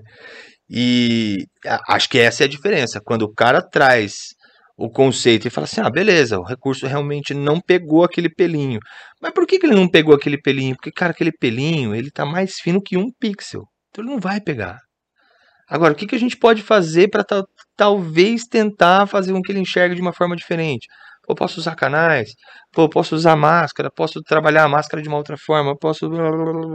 Não, eu cada vez que vou no Photoshop Conference volto sabendo que eu não sei nada do Photoshop. É muito louco. É muito assim, é muita informação mesmo. Eu falo, gente. Cara, É conferência que eu não- mágica. Não, é a pergunta que eu ia fazer falando do primeiro Photoshop. A primeira pergunta é, afinal de contas, né? Por que, que você começou a usar o Photoshop? Porque eu era criança, meu pai trabalhava na área gráfica e comprou um computador. Então imagina assim, entregar hoje um iPhone, um iPad, sei lá, qualquer dispositivo eletrônico na mão de uma criança. Cara, eles nasceram com isso. E daí isso me chamou muita atenção e comecei a me divertir. Tive intimidade, o que foi muito bom. Depois, na sequência, aquela coisa, ah, fui fazer um trabalho em computador. Ah, vou fazer aqui no, né, no PageMaker na época e tudo mais. Tanto é que meu primeiro trabalho foi reprovado, eu tirei nota zero. Trabalho de escola, assim? É, Porque a professora devolveu e falou assim, que eu- é, na época era matricial, e eu fiz o trabalho e imprimi numa impressora laser. Então ela me deu zero, porque falou, olha, se eu precisasse de Xerox, eu mesmo tinha tirado a Xerox. Oh. Achando que não, não tinha Daí, sido impresso. meu pai foi na escola e explicou: não, nós trabalhamos com uma empresa que tem computação gráfica e tudo mais, então isso realmente foi ele quem fez, e a impressão foi feita numa impressora laser que tem essa tecnologia que tinha o mesmo a aparência da Xerox. E daí de lá pra cá, minha mãe. é Trouxe até o disquete aqui pra você. É, Trouxe Dá aqui a impressora, né? É, tá aqui e tudo mais, então, putz, é, foi essa. E daí entrou no sangue e nunca mais saiu. É, porque normalmente quem começa com esse tipo de, de atividade é porque ou tá na área gráfica de trabalhar com, com, com CorelDRAW, É. essas coisas, e, e acabou tendo, tendo que usar, né? É. Mas é difícil entender. Meu, Photoshop 1, assim, a gente tá É. bem no, É. no início, início, início Era o mesmo. início da área de gráfica, né? PageMaker na época, Freehand na época, né? A própria linguagem PostScript sendo desenvolvida. Então é muito interessante, porque tem toda essa magia. E hoje, quando a gente analisa, o Photoshop ele é um tremendo hub. Por que, que eu digo isso? Porque na fotografia ele agrega um valor tremendo. Você vai para quem trabalha com 3D, o Photoshop está lá presente. Sim. Você vai falar com quem trabalha com vídeo, o Photoshop está lá presente Redes sociais. redes sociais, o Photoshop está presente. E quando a gente entende que o Photoshop é uma ferramenta, você fala, opa, ele é um meio para eu conquistar aquilo que eu preciso. Aí que a chavinha muda. Animação. né? Só que para que você chegue nisso, você tem que dominar a ferramenta. Senão, você vira só um apertador de botão. E aí você cai na massa e esquece. É. Então, É, e aí nesse processo, né, lógico, o Photoshop foi evoluindo, né, você de Uhum. cabeça sabe até ó, em que momento as, as, as ferramentas foram melhorando. Nesse processo a gente está falando hoje de um Photoshop que já basicamente está trabalhando com inteligência artificial Sim. e a gente estava falando disso do, do Midi Journey, que é hoje um, uma das ferramentas que você digita algumas palavras, algumas frases, ele praticamente te gera uma imagem. uhum. O quanto é importante para quem, e você que acompanha, e, por sinal dá vários pitacos ali junto com a Adobe para melhorar a ferramenta, o quanto é importante essa evolução e o quanto ah, que ainda vai cair naquele negócio da pessoa falar assim, ah, mas agora o Photoshop vai fazer tudo sozinho. Lembra aquele meme que tem do menu do tipo ah, deixar Faz magra, É. é, o deixar magra, Fazer um para cartaz, é, é. tipo, que você só clica no menu. Hoje, praticamente, isso acontece, Uhum. né? Com, com a inteligência artificial que está chegando. O quanto isso vai facilitar o nosso processo, de uma certa, da, da parte criativa, assim, no, no fluxo de trabalho, Uhum. e o quanto isso vai se tornar, digamos, uma muleta para aqueles profissionais que acabam não evoluindo e vão usar os artifícios técnicos para usando como exemplo o Mid Journey. Ah, eu não sei desenhar, então eu vou digitar aqui qualquer coisa, pode ser que saia Uhum. algo que, eu, que, que seja aproveitável. O quanto isso vai deixar fazer com que algumas pessoas usem como muleta de não pensar no processo para deixar com que a máquina faça isso para eles mais para frente. Ah, isso vai acontecer o tempo todo. Mas a grande magia do processo, qual que é? Quem sabe usar vai se diferenciar absurdamente. Porque essas ferramentas de automação, o que, que elas fazem? Agilizam processos. E a ideia é que ela agilize pelo menos 80% do processo. Então, se eu conseguir agilizar 80% do tempo que é teoricamente repetitivo e tudo mais, significa que eu tenho 80% do tempo para ser mais criativo, para fazer o diferencial, para fazer algo melhor. E eu só vou fazer isso se eu tiver competência, se eu tiver repertório. Então, o Midjourney é legal, eu posso colocar uma nuvem de palavras? Pode. Mas se eu não tiver repertório, eu vou saber analisar o resultado? Exato. Eu vou saber se é bom ou se não é? Entendeu? Então, assim, que vai ter a muleta, vai ter como, de verdade, ela existe hoje, existia há 10 anos atrás, existia há 100 anos atrás, há mil anos atrás. Quem que se destacou? Cara, o cara que teve a inteligência de fazer algo diferente, aquele que teve a percepção, aquele que teve a atitude, e assim vai. Entenda que não é só porque saiu o Select Subject que a gente tem melhores recortes. Exatamente. Então, cara, se não souber fazer, vai sair. vai. Assim, ó, Garbage Vou falar in, real pra garbage out. não duvido que outubro agora a gente tem lançamento da versão nova do pacote Adobe. Eu posso apostar, talvez não nessa primeira, mas na próxima vem alguma coisa relacionada a Mid Journey né? Ou essa tecnologia dentro do Photoshop. Talvez dentro de um filtro, talvez a gente já tem os filtros neurais que já fazem coisas absurdas, como por exemplo, colorir uma foto preto e branco e ele sabe o que, que é grama, o que, que é pele, o que, que é olho. Então, assim, já existe uma tecnologia de inteligência artificial, que é Uhum. o Sensei, que é um programa muito forte da Adobe, que já está fazendo um processo incrível.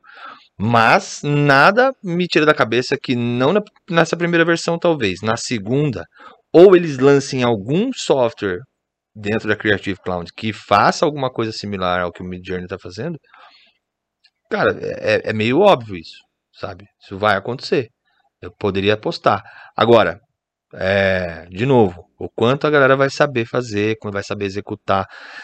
Ah, Você mesmo, cara. A gente começou a trocar umas ideias sobre Midjourney e você falou, ô mano, você já tá ligado que se você colocar 9 por 16, se você colocar 1 para 1, se você colocar tal coisa, ele vai te gerar uma imagem de uma outra forma?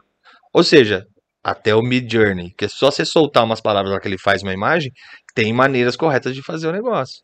O George Rutherford, que é um, que é um cara incrível nisso, meu, ele tá viciado no negócio a ponto dele fazer umas imagens que eu não vi ninguém fazendo. E eu acompanho Midjourney quase que o tempo todo. E ele tá conseguindo um resultado a partir desse meio código que ele tá fazendo, tentando extrair do software uma coisa diferente. O Midjourney é uma coisa que é muito legal. Se você pegar a mesma parada que você colocou hoje, você colocar amanhã, ele te Já gera muda outra. completamente. É. Não dá pra você repetir a imagem. É muito louco isso. Então, assim, de novo, ah, super recurso, ó, vai acabar essa coisa de designer, viu? Que agora tem o Midjourney, vai acabar. É, Midjourney eu tô usando como exemplo, né? Porque são várias outras empresas. É, vai acabar, cara. Outro dia eu vi um, um clickbait, assim, é, o Photoshop vai acabar.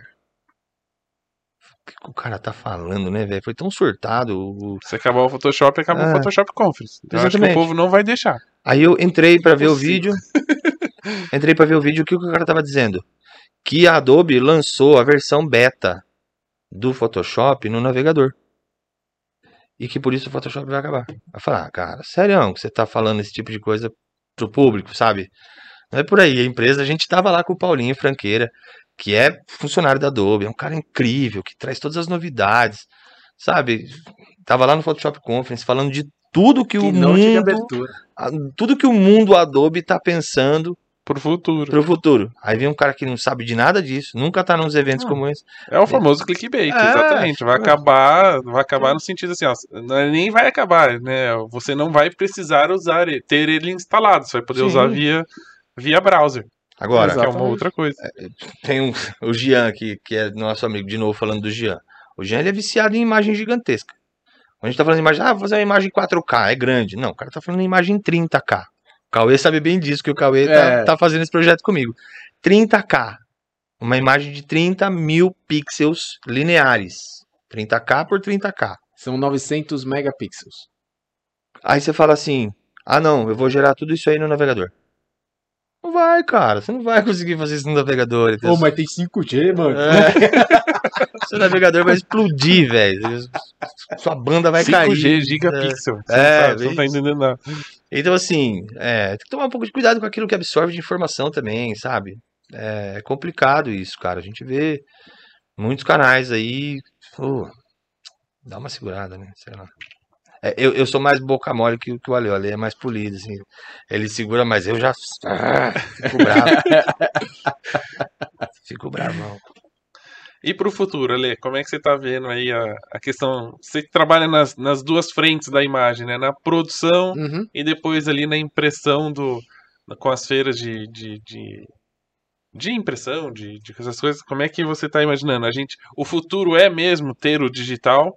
Ou você acha que a gente vai voltar a essa questão de não, uma hora a gente vai sentir falta de tudo isso e vai voltar a imprimir, a fazer o negócio acontecer? Eu acho que o trabalho vai ter a sinergia o tempo todo. A impressão faz parte da comunicação. Como a gente tem aqui. Pode ser que eu tenha uma caneca futuramente com LED? Pode. Ela vai ser funcional como essa? Não sei. Vamos descobrir. Mas assim, que embalagem você acha que vai sumir? Quando você for no mercado? Quando você comprar um produto? Então, é muito louco. é muito doido. Então, assim, a- a- a- o que mais acontece é que o ser humano tem essa tendência de achar que tudo vai eliminar outra coisa. Eu adoro escutar rádio.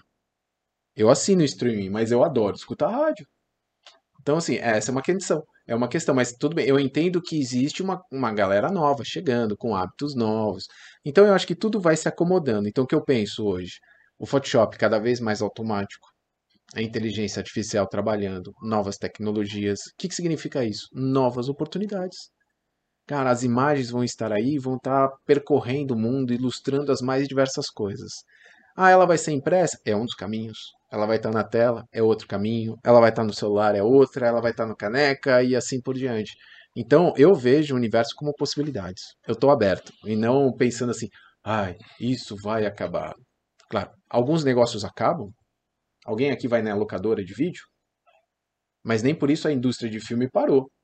E deve ter uma locadora ou outra por aí também. né? Deve Né? ter um- algum surtado que a galera vai que lá curte, assistir. vai fazer. Não, e é o, famoso, o disco, o LP. Quantos sebos É. hoje não vivem de vender discos antigos, né? De Exatamente. muita E, gente cara, procurando. É muito louco isso, porque eu tive a oportunidade de, de ir numa, em algumas das feiras que o Ale promove, assim.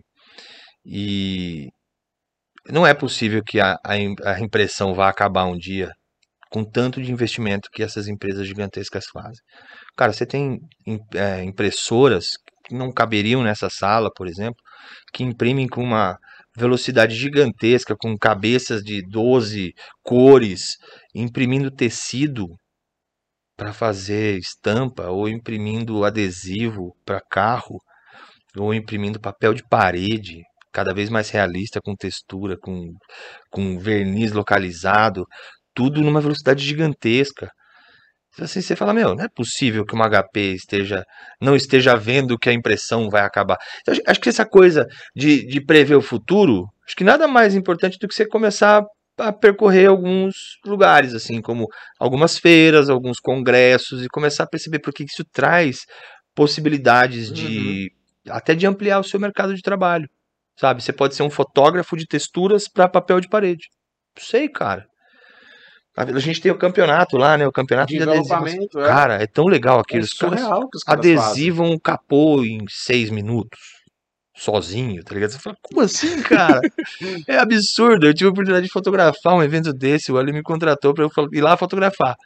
Cara, é muito legal. É muito legal. Aí os caras fotografam, fotografam não, adesivam um carro inteiro em dois caras em 22 minutos. Tipo, recorde mundial. Aí "Não, agora vamos fotografar arquitetura. Aí vai lá, fotografa o ambiente, é, adesivo ambiente, não sei quantos minutos. É o que a gente tem aqui. né? Você vê os caras fazendo, bicho. Você fala, não é possível. E a qualidade dos materiais. Absurda. O cara consegue envelopar um capacete. Você fala, mas como assim envelopar um capacete? Vai dar, vai dar ruga. Não dá. Não sei o que os caras fazem, qual é a mágica deles. Provavelmente eles entendem do processo, né? Exatamente. Mas domina. eles, cara, fazem de um jeito que você fala, mano, agora peraí. Por que que. Ah, eu gosto muito do design e tal. Acho que você tem muito. Uma galera que, da galera do design que te segue por conta dos álbuns e tal. Cara, por que que eu não posso me tornar um designer de produto pensando em adesivo para capacete exclusivo e com isso fazer um mercado, sabe? Acho que tem muita coisa para se pensar assim. Não, é engraçado porque a gente fala, falando de fotografia, acho que eu, tirando a TechPix, que é a primeira mais vendida do, Do Brasil. do Brasil, a Instax, né, segundo a Fuji, são, é a única fábrica que não para, não para. Ela trabalha 24 horas porque ela não dá conta de fazer câmera. E a Instax é li- literalmente fazer a Polaroid, fazer o Sim. instantâneo, o impresso. Né? Então se vende E muito isso. A magia disso. Tiramos uma foto, eu já entrego para você agora. Exato. Eu poderia ter enviado pelo celular. Não tem o mesmo valor. Não, é, Não e é é difícil, porque hoje você tem, por exemplo, em Instax, né, alguns modelos que você faz a foto, ela salva num cartão, você pode baixar no celular e imprimir nas impressorinhas Replicar. ah, e fazer três, quatro cópias. Não tem o mesmo volume de vendas do que a câmera em si que sai a foto na hora. Porque é, é o famoso, é único. Se a gente for fazer duas fotos dessa, vai sair diferente uma da Uhum. outra. Então não tem como repetir. E a- não adianta, a Instax vende mais que, a- que as impressorinhas que imprimem E o depois. valor do NFT vem da onde?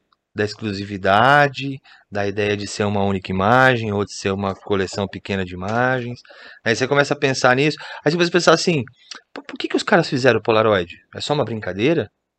Não, cara, o Polaroid tinha um sentido lá atrás.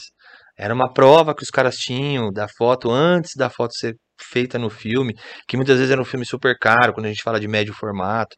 Né? No, no, no, documentário da, da Anne Leibovitz, por exemplo, ela usa a Polaroid para ver enquadramento, ok, era isso mesmo. Agora me dá aqui a Hasselblad, 100 mil dólares, que eu vou fazer uma foto no back analógico e faz a foto e tá perfeito. Então, assim, ah, mas aí, peraí, mas é o Instagram, pra onde veio o Instagram? Pô, o Instagram veio da Polaroid, né? A ideia é, do Instagram é fazer na hora era um por um, e aí a galera fala, ah, eu gosto do Instagram, mas gosto da imagem só em 4x5. Falo, cara, mas você já tentou fotografar em um para um? Você já tentou colocar isso na sua câmera? Tipo, faz uma foto em um para um. Algumas câmeras têm essa possibilidade, né, de você mudar o quadro. Começa a tentar pensar no enquadramento em um para um, você vai ver como a dificuldade é outra. Porque fotografar, é, sei lá, em 16 Não por 9... precisamos ir longe. Há 4 ou 5 anos atrás, eu via fotógrafos subindo no palco e falando assim, não faço foto na vertical. Por quê? Porque é. meus olhos estão um do lado do outro e eu enxergo na horizontal. Hoje em dia, se você for pensar, acho que mais da metade das fotografias que você produz no dia a dia, você já faz na vertical, porque você vai postar isso no Stories, vai postar isso nas Sim. redes sociais, que o formato é em pé, para caber no celular. A proposta de valores hoje né? A gente fazia sempre no PowerPoint e tal, para mostrar, porque ia passar não sei aonde. Ah. Hoje a gente faz um PDF sempre na, na vertical, porque a pessoa vai abrir no celular para olhar os valores e ter um vai aproveitamento melhor, né? Ah. Então, assim, hoje a gente pensa muito mais na vertical do que antigamente, né? As coisas foram mudando, foram, foram mudando com o tempo, porque os, os a, as mudanças vieram de tudo que está acontecendo no dia a dia. Exatamente. Hoje, hoje a gente tem essa ideia de que é, eu faço bastante vídeo também, né? E aí, assim, pô, eu tenho uma câmera que faz 1920 por 1080. Para mim, hoje ela já não é mais suficiente. Por quê? Porque eu não quero ter que fazer dois takes, fazer um take na horizontal e um take na vertical. Então, para mim, o importante de ter o 4K é justamente para que eu possa ter o take na horizontal e na vertical no mesmo vídeo. E aí eu só vou fazer o crop disso. Lógico, tem uma preocupação de como eu vou enquadrar, posição, de movimento certo? e tudo mais. Então tem que ser uma parada que tem que ser pensada dessa forma. Mas eu já faço um vídeo só para não ter que fazer dois takes. Né? Então... Ou tripés hoje, né? Que normalmente Sim. agora praticamente você não compra um tripé se ele não, não virar a câmera é. para vertical. Para fazer um, um Reels, um tem até suporte que você compra. Para os tripés que não viram, você tem o suporte que você põe a câmera na vertical. Exato. Nossa. Antes da gente finalizar o nosso bate-papo que está chegando ah. no fim, ler algumas mensagens. Bora lá. Boa. Vamos falar um pouquinho Photoshop Conference 2023. Já yeah. começar a preparar a galera. 20 anos, né? Já pensou a responsabilidade? Se essa edição de 19 anos foi tão especial, Surtado. marcando o reencontro dessa galera, eu fico imaginando com 20 anos, assim, eu já tô com um milhão de ideias, tô conversando com o Rodrigão, com um monte de gente. Então, assim. Será ah, que o pessoal, o Cauê, o Léo, a Cris já estão pensando no que vão fazer pro ano que vem? Ah, certeza que eles já estão tremendo, assim, porque começa aquele negócio, e agora, o que, que a gente vai fazer? E de repente você pensou, a gente vai estar tá no palco todo mundo junto, celebrando, compartilhando conhecimento, aprendendo, transformando vidas, e essa é a missão do Conference.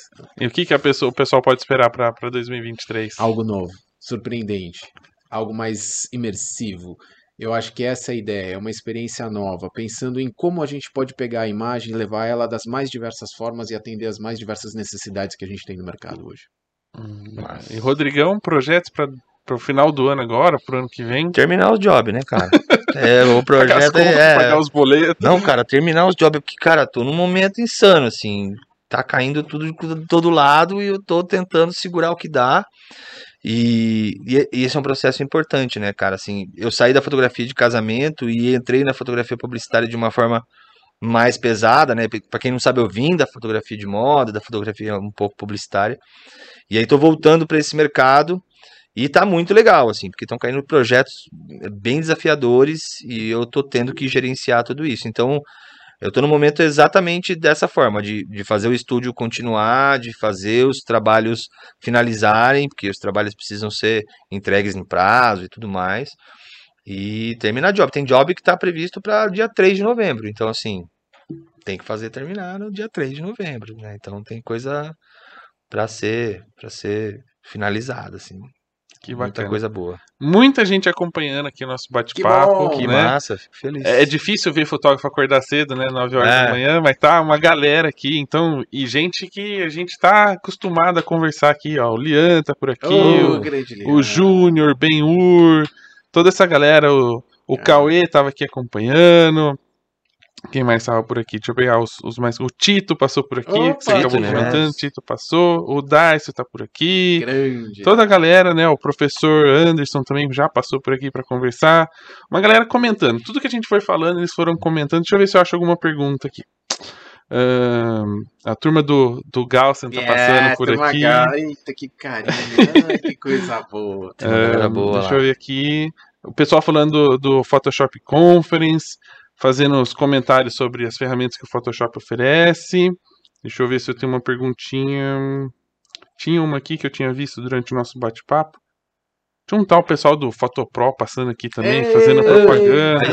Nem pra pôr um superchat pra gente É. fazer a propaganda aqui, o marketing, mas tudo bem. Ahn, o Cauê falando que tá tremendo na base já É, pro ano tá que vem, Não 20 falei? anos. São duas sensações, né? Quando você desce do palco do conference, é uma sensação de alívio. Uau. E aí uma entreguei. sensação de tremedora agora, de qual é novo. o é. próximo desafio? É.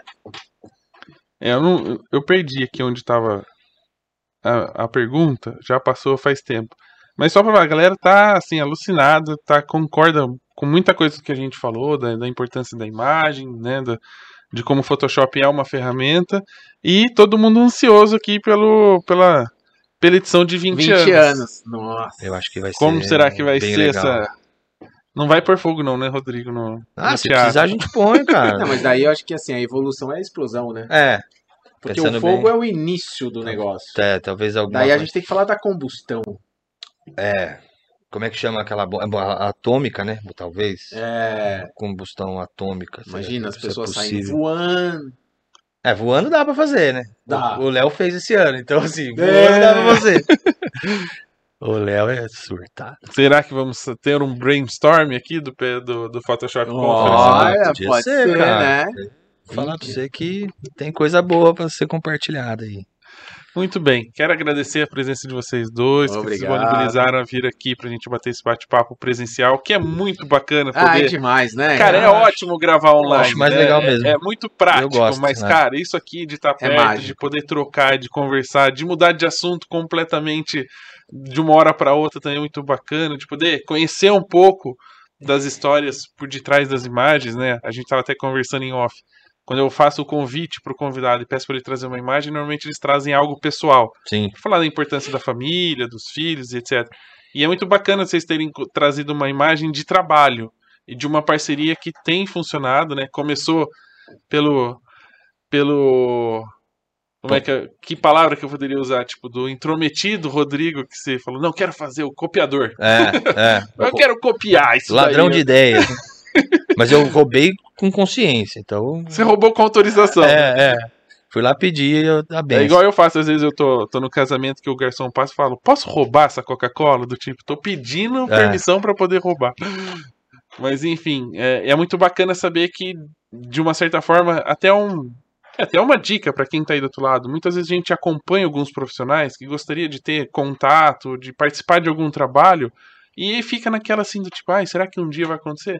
Meu, se você não for aquele chato que fica mandando mensagem toda hora, é, meio que cobrando as coisas, se você conversar com a pessoa, participar de um workshop dessa pessoa, de um congresso que ela está palestrando e, e conversar com ela, a oportunidade vai acontecer, né? Como Sim. aconteceu com o Rodrigo, como já deve ter acontecido com o- milhares de outros profissionais que, que passaram pelo palco do, do Photoshop Conference. Então, você que está aí do outro lado, escreve uma mensagem, diga o quanto você admira o trabalho dessa pessoa, que assim que tiver uma oportunidade você gostaria de participar, que eu tenho certeza que toda essa galera aqui se colocará à disposição para poder ajudar e com certeza vai abrir portas para todo mundo. Então, Aí. mais uma vez, obrigado. Valeu, Obrigado a você pelo parabéns, convite, cara. é, pelo trabalho maravilhoso. Obrigado. Então, galera, um grande abraço e até o próximo episódio. Isso aí. Isso aí. Valeu.